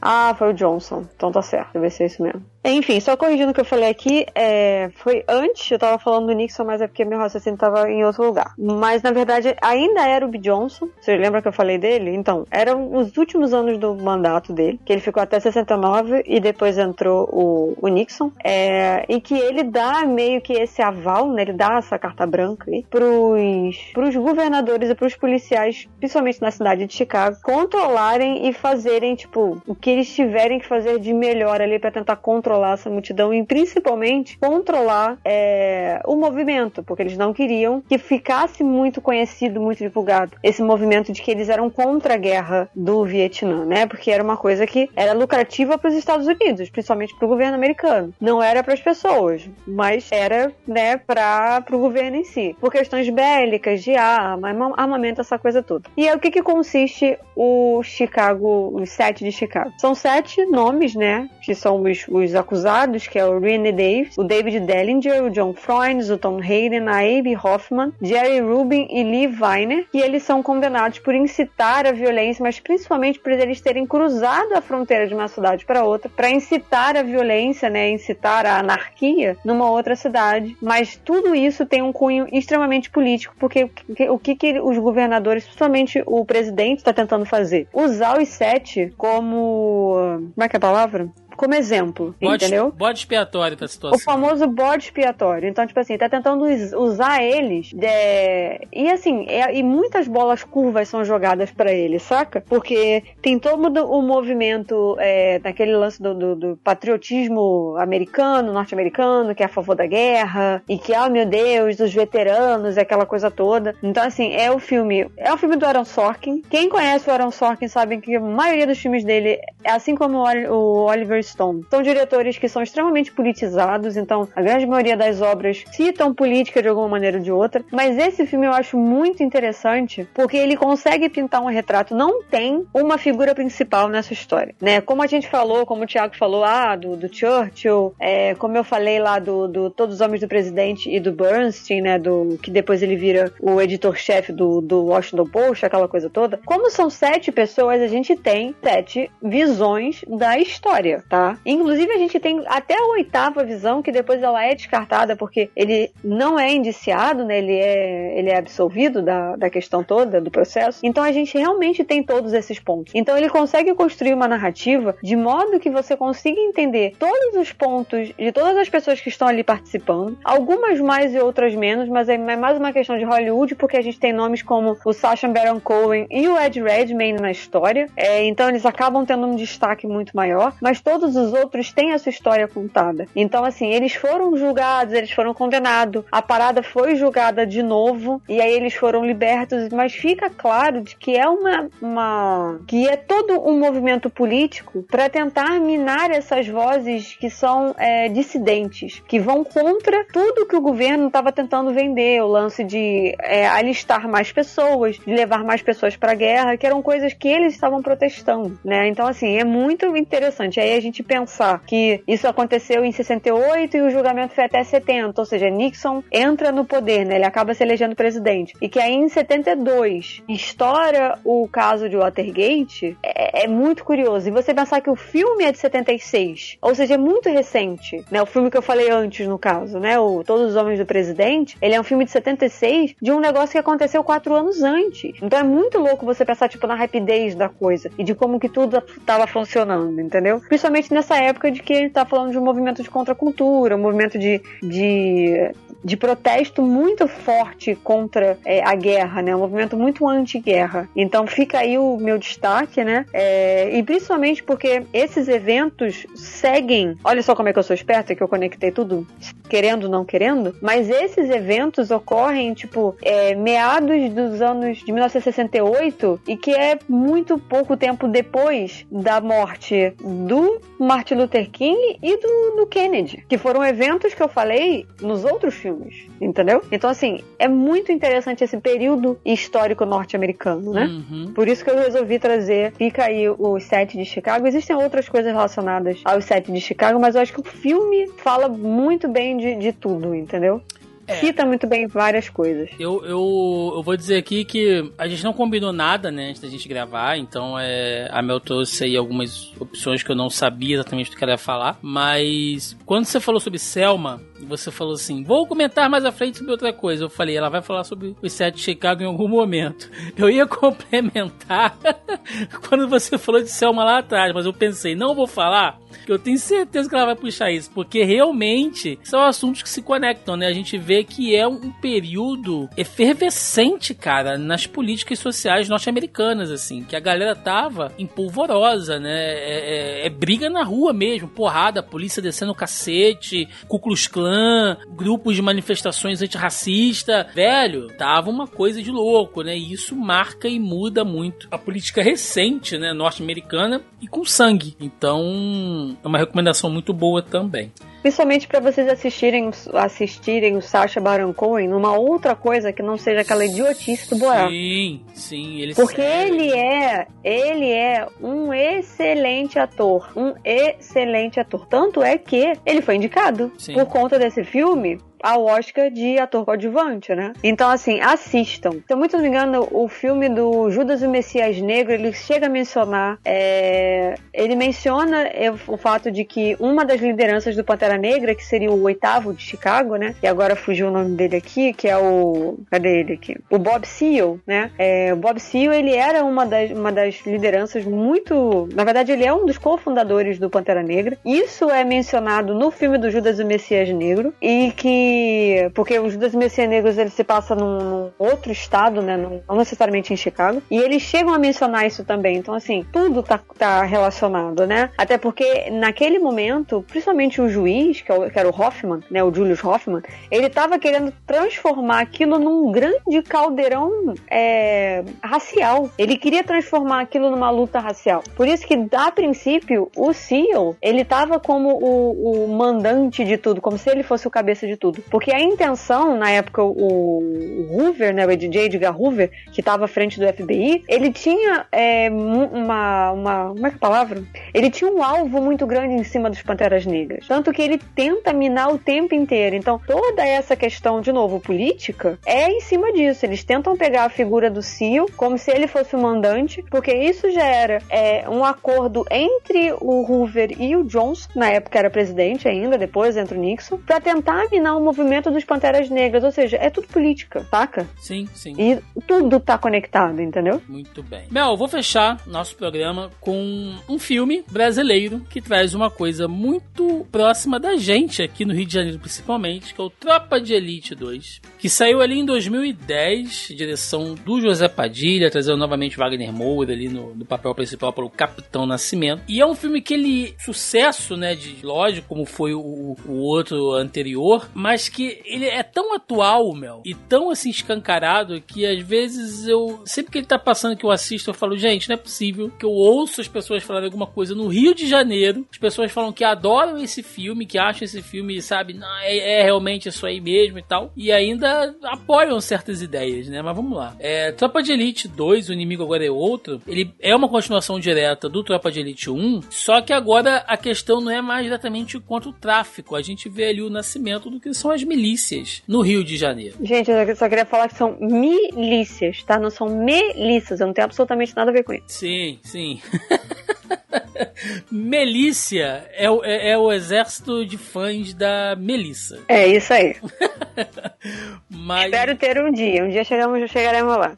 Mas no caso eu tô falando aqui exatamente das milícias, gente, que são, assim, vamos lá, definição de milícia, né? Se você tem um, grupo armado e organizado em prol de um movimento, de uma defesa de um lugar, de, de, de, de uma incursão é, paramilitar, você é uma milícia, né? Se, se, se a gente juntar aqui, Mel, eu, você, Joaquim, a gente vai atrás dos nossos amigos aqui, chama a galera lá do, do, do jogo velho, o Caio, os meninos da Warp Zone, é, começa a chamar todos os nossos amigos de podcast, né? Galera do Mansão N, é, pega todo mundo e, e, dá arma para todo mundo. A gente vai fazer as milícias do podcast. A gente vai sair por aí atrás de, de todo mundo que, que não grava podcast igual a gente. Então é... é. Lembrando que as milícias surgiram a período da ditadura, né? É, pois é. Milícia, como a gente conhece, é, hoje elas estão mais próximas ali nascendo dos anos 60, anos 70 ainda. É, desde os dos esquadrões da morte, né? Se a gente for pegar ali que, que eram os policiais e os militares que agiam por fora, que faziam aquela queima de, de, de, de arquivo, enfim, aí a gente já pode puxar até, uh, por exemplo, Fleury, né? E todo mundo que ele meteu dentro do, do DOPS e toda aquela galera torturada e presa lá nos porões, é, muitos não eram nem por incursão oficial, não, tá? Das Forças Armadas e da polícia, não. Você tinha ali tropas milicianas que estavam agindo sob a sombra do Estado para poder fazer todas aquelas incursões ali. Mas milícia, gente, sempre esteve presente na história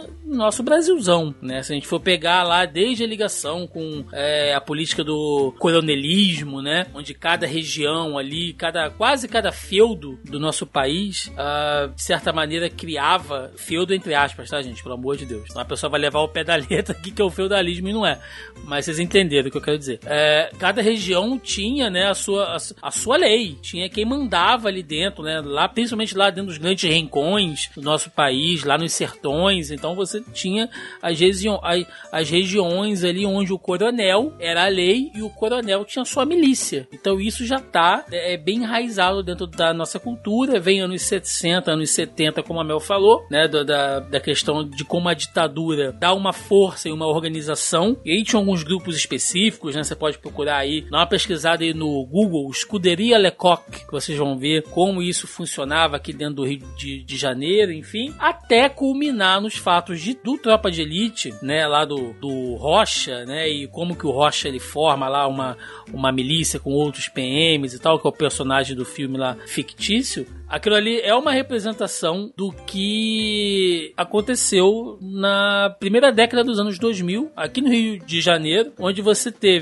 policiais, né, e bombeiros, enfim, membros de força de segurança que resolveram tomar regiões do tráfico, né? Você tinha coisa ali do, do esquema que o tráfico pagava para alguns desses policiais, e aí eu tô falando de Baixada Fluminense, aqui onde eu moro, Zona Oeste, né, freguesia, enfim, até que tem um incidente, se não me engano, na Praça Seca, acho que começa ali pela região da Praça Seca, onde esses policiais se organizam, e isso acontece até hoje. Se você jogar aí no Google Rio de Janeiro, Praça Seca, milícia, você vai ver que tem conflito aberto até hoje, os caras atravessando, Mel, ali a, a, a praça da Praça Seca, a pé ali pelas linhas do do BRT, os caras encapuzados, armado com um armamento super pesado, assim, filme, sabe, de Hollywood ao meio-dia. E foda-se, né? E ninguém faz nada, até porque é difícil. Então, a gente tem essa concentração, esse, esse nascimento das milícias como a gente conhece hoje, na Baixada e na Zona Oeste do Rio, e isso vai se espalhando depois. É, em 2005, a Vera Araújo, que era uma jornalista do Globo, faz uma matéria que foi matéria de capa, né, e, e que chama a atenção para isso, é ela que funda, né, que dá o termo milícia para essas organizações. Não que as milícias não existissem antes,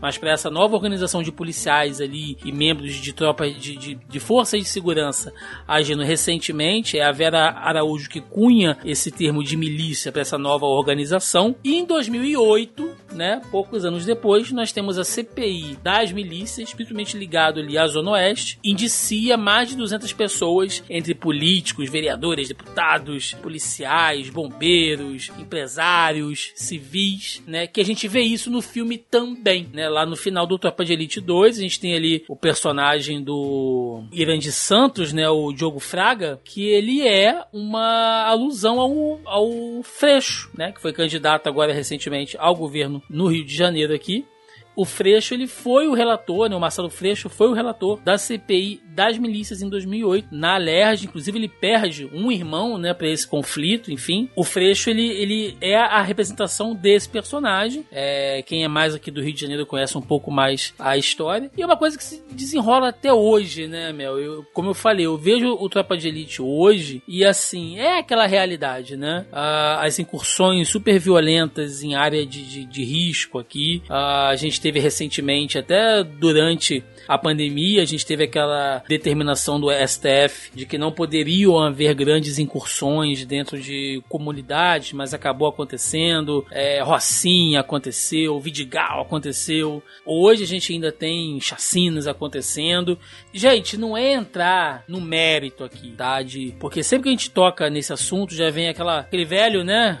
Discursinho. Ah, mas vocês estão com pena de bandido, não sei o que. Gente, não é isso. É entender que o Rio de Janeiro hoje vive um estado, né? Não vou ser aquele alarmista, né? A gente está numa guerra civil e tal. Não é isso, mas é que não é incomum você não, O tá... Rio de Janeiro vive em estado de sítio, gente. É, basicamente isso. Tem, tem lugares no Rio de Janeiro que você não pode andar livremente, né? Se, a, até com, com, com roupa de uma determinada cor ou com uma determinada sigla, né? Você simplesmente não pode andar. E isso acontece, gente, né? Eu, eu, eu, eu lembro de uns amigos ingleses que eles vieram passar férias aqui na na, época da, da Copa, e aí eles viram um carro do Bop, Mel, passando assim, com os caras armados em cima. Aqueles carros abertos, né? Caminhõezinhos assim, e aquele bando de homem encapuzado, assim, de arma e tal. E eles super horrorizados, sabe? Ele, gente, isso é normal? Tá tendo guerra em algum lugar? Falou, não, gente, isso é o Bop, tá passando aí pra fazer segurança em algum lugar. E aí é aquele choque de realidade, né? Como que a gente já naturalizou um negócio que é bizarro, cara. Não deveria ser naturalizado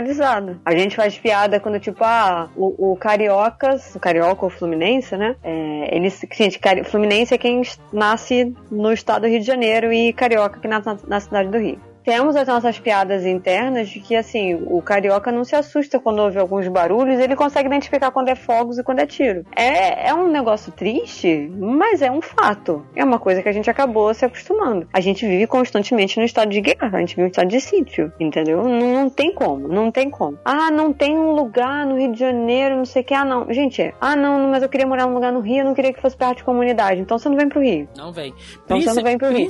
Não vem, sabe? Porque o Rio de Janeiro é um vale. Você passa num vale. O Janeiro é um vale. Você tá o asfalto no meio e as comunidades em volta não tem o que fazer. Principalmente e uma coisa áreas, que eu queria comentar. As áreas nobres, Mel, só, só pra complementar o que você falou, principalmente as áreas nobres, né? Zona, zona sul, cara, é só favela, meu irmão. Não tem como. É, mas tá achando o quê? Não tem isso, não. Entendeu? Vai pra Zona Oeste a Barra, tem Cidade de Deus. Tem a outra lá, que é, sei lá, Fazendinha, não, aquela outra que é enorme, que fica lá. Ai, gente, não é recreio, não. Como é que é o nome daquela lá? Rio das Pedras. Tem Rio das Pedras, mas é uma que tem mais pra lá do recreio também, que é super famosa. Tem o Vidigal, que tem uma vista lindíssima. Gente, não tem, não tem o que fazer, entendeu? Ah, não, mas você. Eu, as pessoas têm que pensar que o tráfico chega aonde falta o braço do Estado. O Rio de Janeiro é muito isso. O Rio de Janeiro é muito isso. Falta políticas públicas que atendam a população carente e que atendam a população das comunidades. A gente não tem isso. Nunca teve. E aí o que que acontece? O tráfico domina. Agora, só, eu sempre falo isso. Só pensa numa coisa. Ah, vocês estão protegendo bandido e tal. Não é questão de proteger bandido. É uma questão de você ser uma pessoa humana. Da mesma maneira que seja o policial, corrupto ou não, fico, vou ficar com pena do cara se ele subir lá e tomar um tiro na cara, eu vou ficar com pena, seja bandido ou não. Sabe por quê? Porque tem família. Sempre tem família envolvida. Tem mãe, tem pai, tem filho, tem irmão, tem tio. Saca? Não é só aquela pessoa. Nunca é só o bandido, nunca é só o policial, nunca é só o coisa. É sempre assim. E uma outra coisa que eu canso de falar: ah, não, porque o cara fala. Gente, vocês já viram um bandido descer o morro? Vocês já viram realmente um bandido descer o morro, eles não saem de lá. Se eles não saem de lá, como é que as coisas chegam lá? Voltando ao negócio que eu falei lá do Todos os Homens do Presidente, tem que seguir o rastro do dinheiro. Sim. E Os quando... malucos estão sendo financiados por gente grande. Todo mundo sabe isso. Só que ninguém tem culhão o suficiente pra investigar essa porra, né? Porque, obviamente, vai morrer se, faz, se fizer isso. Então, assim, tem amor mais à própria vida do que a, parada. Dá, dá pra entender isso também. Mas ninguém vai investigar, saca?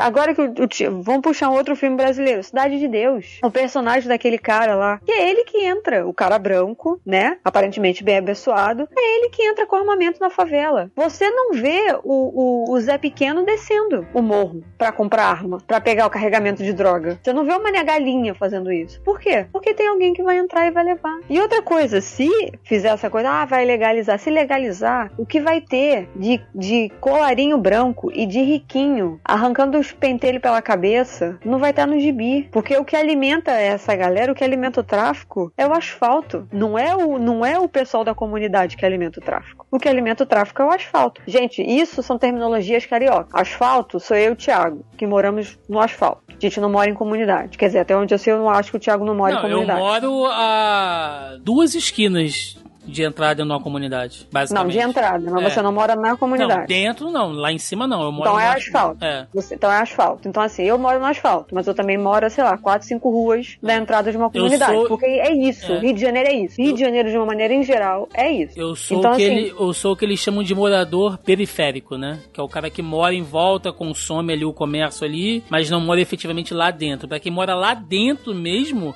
a realidade é completamente diferente. Não, total. Passou, de- passou dessas duas esquinas aí pra dentro, é um outro rolê. É uma outra palavra completamente diferente. Então, assim, é, não adianta, entendeu? É esse lance de- dessa, dessa guerra às drogas não é guerra às drogas. É uma guerra inteiramente gentrificada pra matar treta e pobre. Porque as drogas vão continuar rolando. Porque, de novo, quem alimenta o tráfico é o asfalto. O que é o asfalto? Filhinho de papai e mamãe. Filhinho de juíza, que mete um atestado de, ah, ele é maluco, né? Ele tem problemas mentais. É por isso que ele tá traficando, sei lá, quantos quilos de droga num, num avião da FAB, entendeu? Então, não tem essa, saca? Toda vez que vem com esse papo, ah, tá defendendo o bandido, as pessoas não têm noção da realidade. E isso é fomentado pela mídia. Porque eu nunca mais vou esquecer de um dia que eu estava saindo pra minha faculdade de jornalismo, estava jantando. Minha mãe estava vendo o jornal porque ia começar a novela. E o cara simplesmente virou e falou que estava tendo operação policial. Não vou lembrar agora qual era a operação, porque aqui no Rio de Janeiro todo dia tem operação policial, então é impossível você decorar o nome de todos. Estava tendo operação policial e ele falou com, essa- com essas exatas palavras. 10, vou- vou juntar um número que agora eu não lembro, mas ele falou assim: 10 policiais foram assassinados e 5 bandidos foram mortos. Os bandidos também não foram assassinados? Não é assassinato de qualquer jeito? Quer dizer, então o policial foi morto, mas o bandido foi assassinado. Que porra de hierarquia é essa? É uma, é uma questão bizarra isso, né, quando a gente entra nesse, nesse tema, porque é o que a Mel falou, não é passar pano, não é justificar e tal, mas é porque se a gente tem um Estado violento, gente, que, que, que faz essa- essas in- incursões, não pra, de repente, retomar uma área ou pra ir lá, prende os caras e tal, não, você tem operações de extermínio. Quando isso acontece, as chances de você ter até baixas, meu, é, de civis, mortes de pessoas que não tem nada a ver, é muito alto. Então, Mano, eles entram na casa dos outros, eles saem Sim. quebrando tudo. comem, entendeu? rouba comida, a gente já viu Comem, isso rouba acontecer. comida, rouba, gente- rouba é. as coisas que as pessoas compram, rouba televisão, rouba celular, rouba coisa. Então, assim, por quê? Porque é, um, é, uma, é uma arma, é um braço do governo que é, sofre uma lavagem cerebral e que é,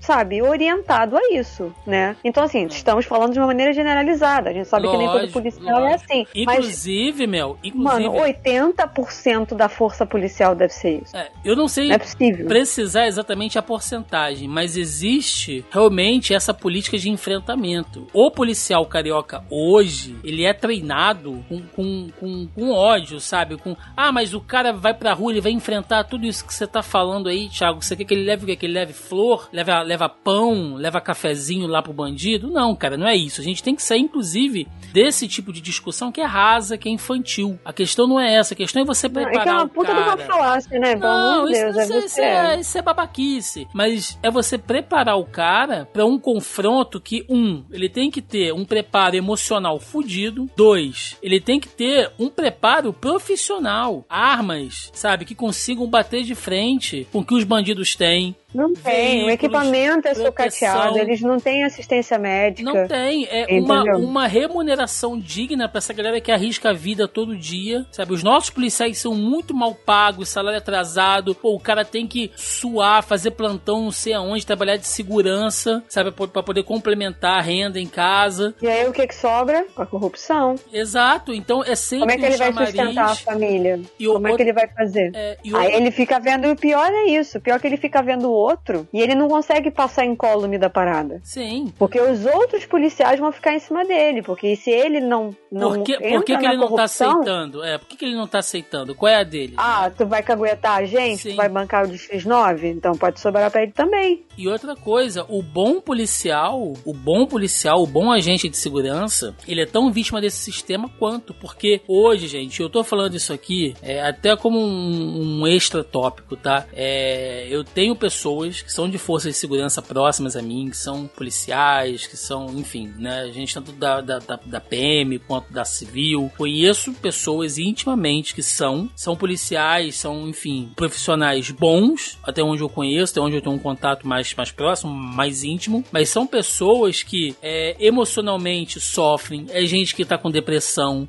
é gente que tá ficando alcoólatra, porque é uma realidade fodida do cara viver. Então, o Estado pega um cara, sabe? Dá um treinamento raso para ele, bota um fuzil na mão dele, joga ele num pavio, sabe? De que vai estourar a qualquer momento e larga esse cara lá, porque quando ele morrer, você faz concurso, você mete mais uma galera lá. É isso, entendeu? O Estado, aqui hoje, ele é uma máquina de moer gente seja uh, quem tá do lado errado, entendeu? Quem é bandido, quem é criminoso, seja uh, as forças de segurança e seja os civis que estão no meio disso tudo, né? E a gente sabe que por cima dessa nata intocável, seguindo o dinheiro, como a Mel falou, tem o que? Tem empresário, tem político, entendeu? Tem esquema de dinheiro, porque milícia, que é o que a gente estava falando agora, dá muito dinheiro, porque você tira o tráfico e apesar que a própria milícia hoje, em algumas regiões, lida com o tráfico de drogas também, mas a princípio era o que? Sai o tráfico, entra a milícia, a gente vai tipo, te cobrar uma segurança só. Mas aí você paga pela segurança, que na verdade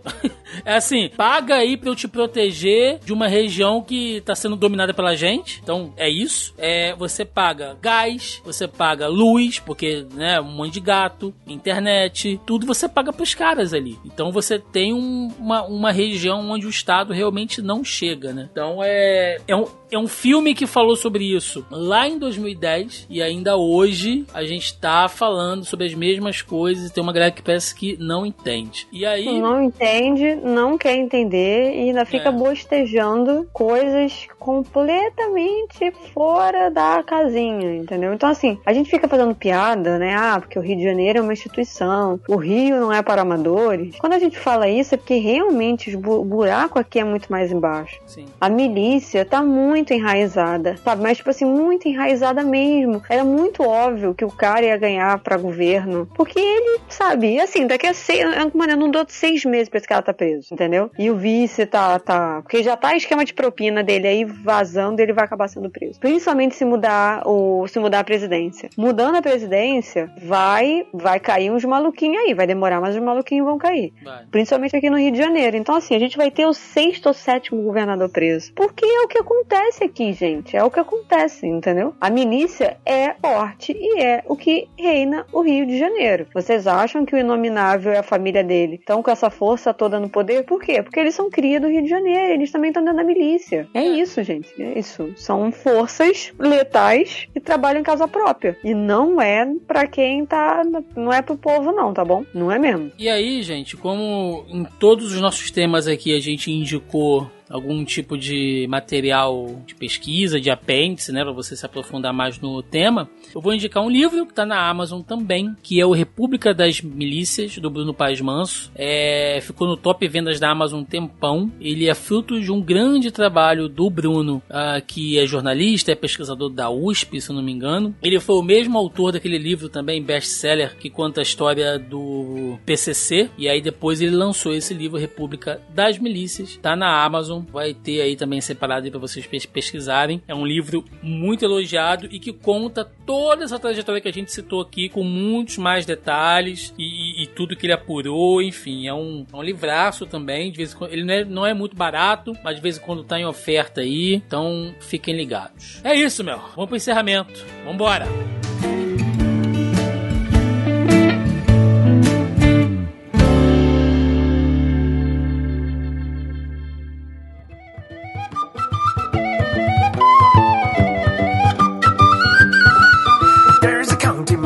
in the wall, the hurl, a stick in the shinty bowl, the brick, the brack, the crack, and all. Let's call it an Irish pub. E chegamos ao final de mais um Zoneando Podcast, onde falamos aqui de filmes com temáticas, fatos e personagens políticos aí da, da nossa história, seja da, da história contemporânea, história de guerra ou a nossa própria história brasileira, que acho que foi um bom programa. Eu vou fazer aqui ainda dois adendos, tá, gente? É, antes de passar pra Mel dar os recadinhos finais dela aí e tudo mais.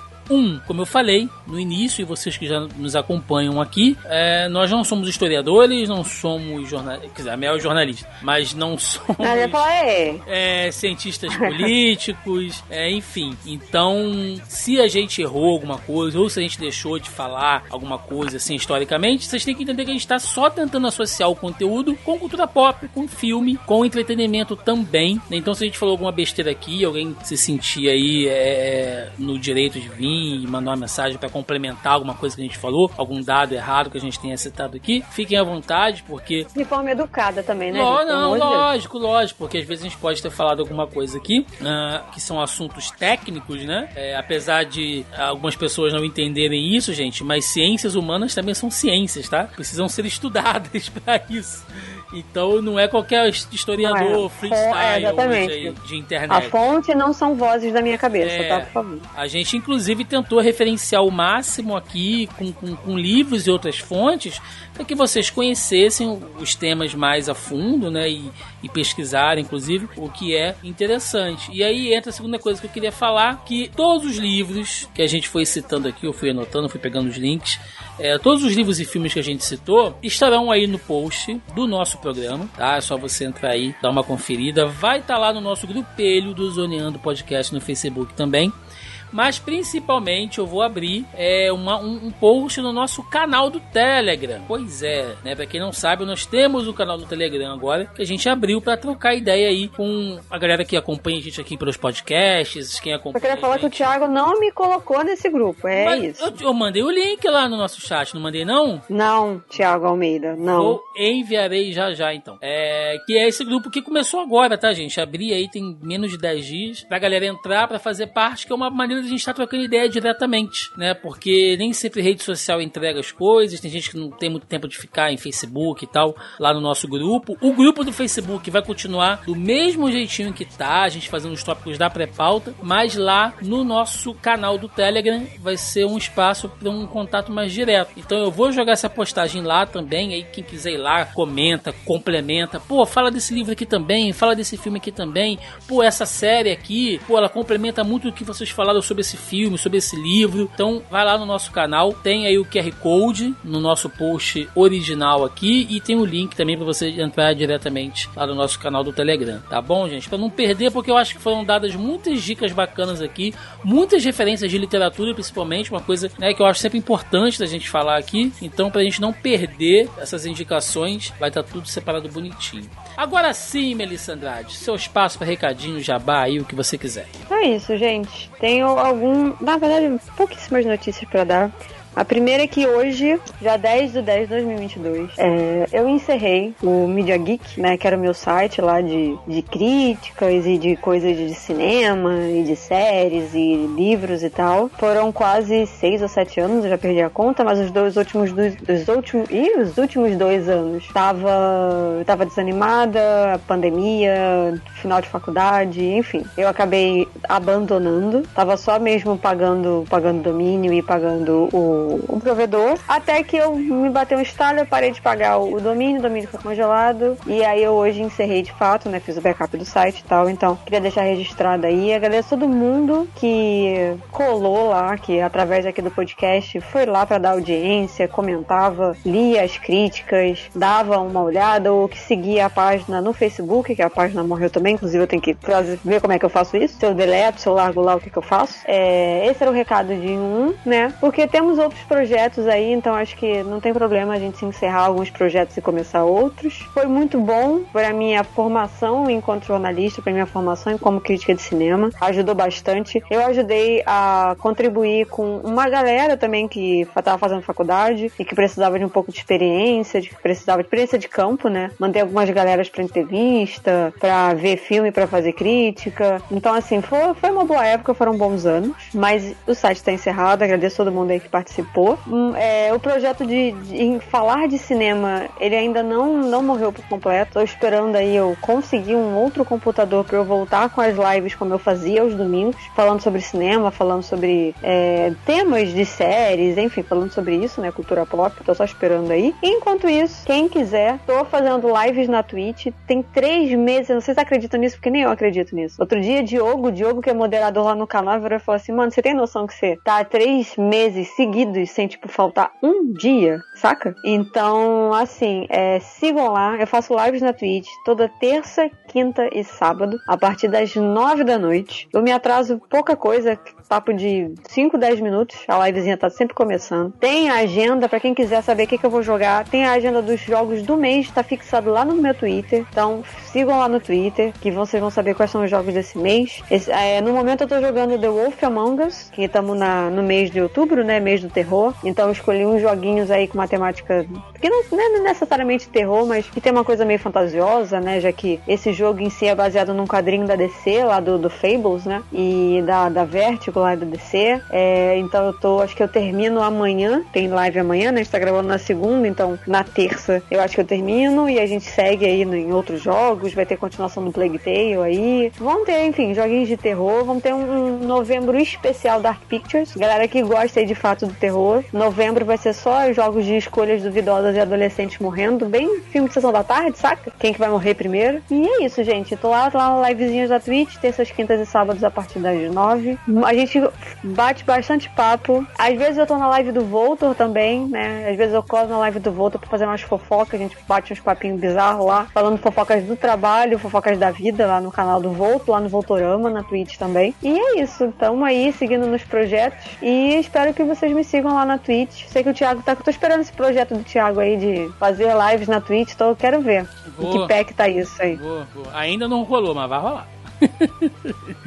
é... Não tá em pé nenhum, né? Tá afogado, então. Tá, mas vai, mas vai. Uma, uma, uma hora vai. É... Gente. Vamos lá então. É, recadinhos de sempre, né? Agora que são muitos recados. Primeiramente, se você ainda não faz parte, saiba que você tá dando bobeira do nosso grupelho lá do Zoneando Podcast no Facebook, onde semanalmente, com algumas exceções, como foi nesse programa, eu jogo lá o nosso tópico da pré-pauta pra galera comentar, deixar perguntinhas e comentários, enfim, para ajudar a produzir aqui a nossa pauta, né? Geralmente quando a gente faz esses programas de lista, eu não não costumo colocar lá o, o tópico porque não faz muito sentido, né? Porque acaba interferindo na nossa lista, assim, e geralmente é muita coisa para falar. Então acaba sendo mais um programa até de recomendação. Por isso que eu não costumo jogar. Né? Tem gente que, que reclama às vezes, pô, vocês não deixam lá pra gente fazer comentário e tal. Mas é por isso, gente, porque como é um programa de lista, é, querendo ou não, né? Ele acaba sendo um programa de recomendações. Então não, não tem muito sentido, assim. Mas geralmente, né, toda semana eu jogo lá o tópico da pré-pauta. Então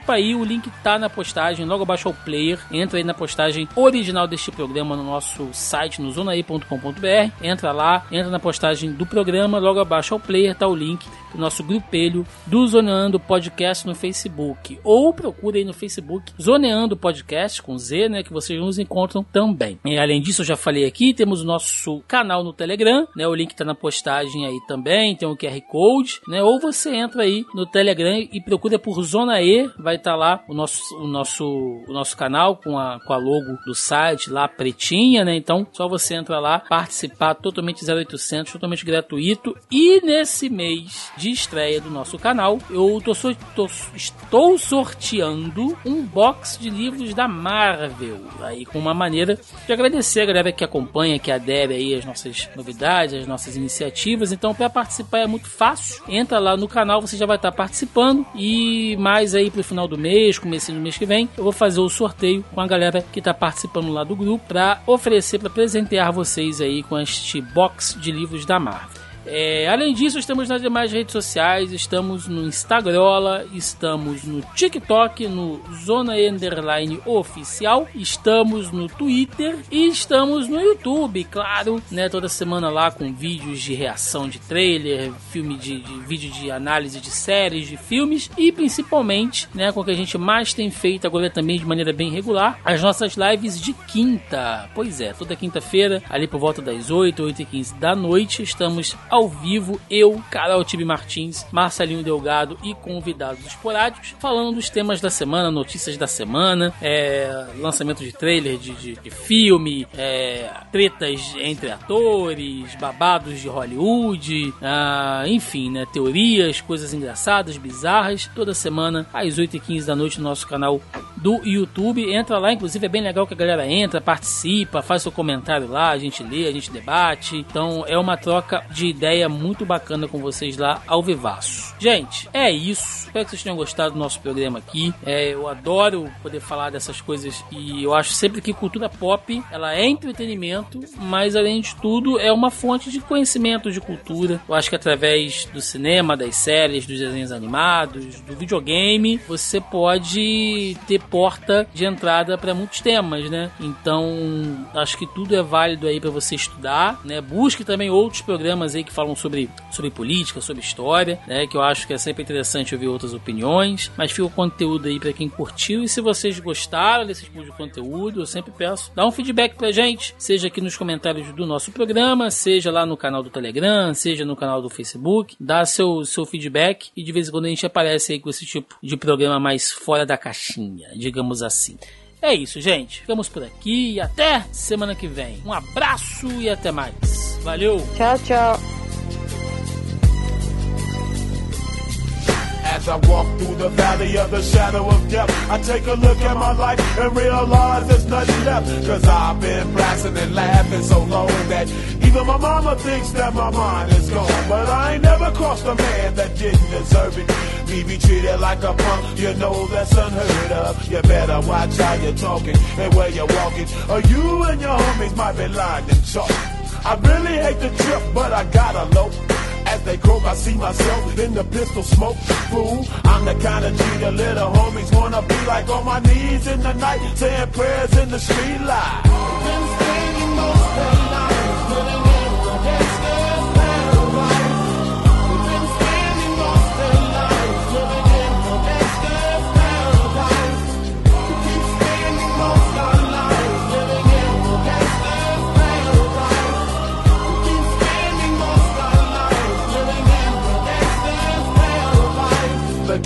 situation they got me facing. I can't live a normal life. I was raised by the street, so I gotta be down with the hood team. Too much television watching got me chasing dreams. I'm an educated fool with money on my mind. Got my tin in my hand and a gleam in my eye. I'm a low out gangster, set tripping banker. And my homies is down, so don't arouse my anger. Fool, death ain't nothing but a heartbeat away. I'm living life, do or die. What can I say? I'm 23 now, but will I live to see 24? The way things is going, I don't know.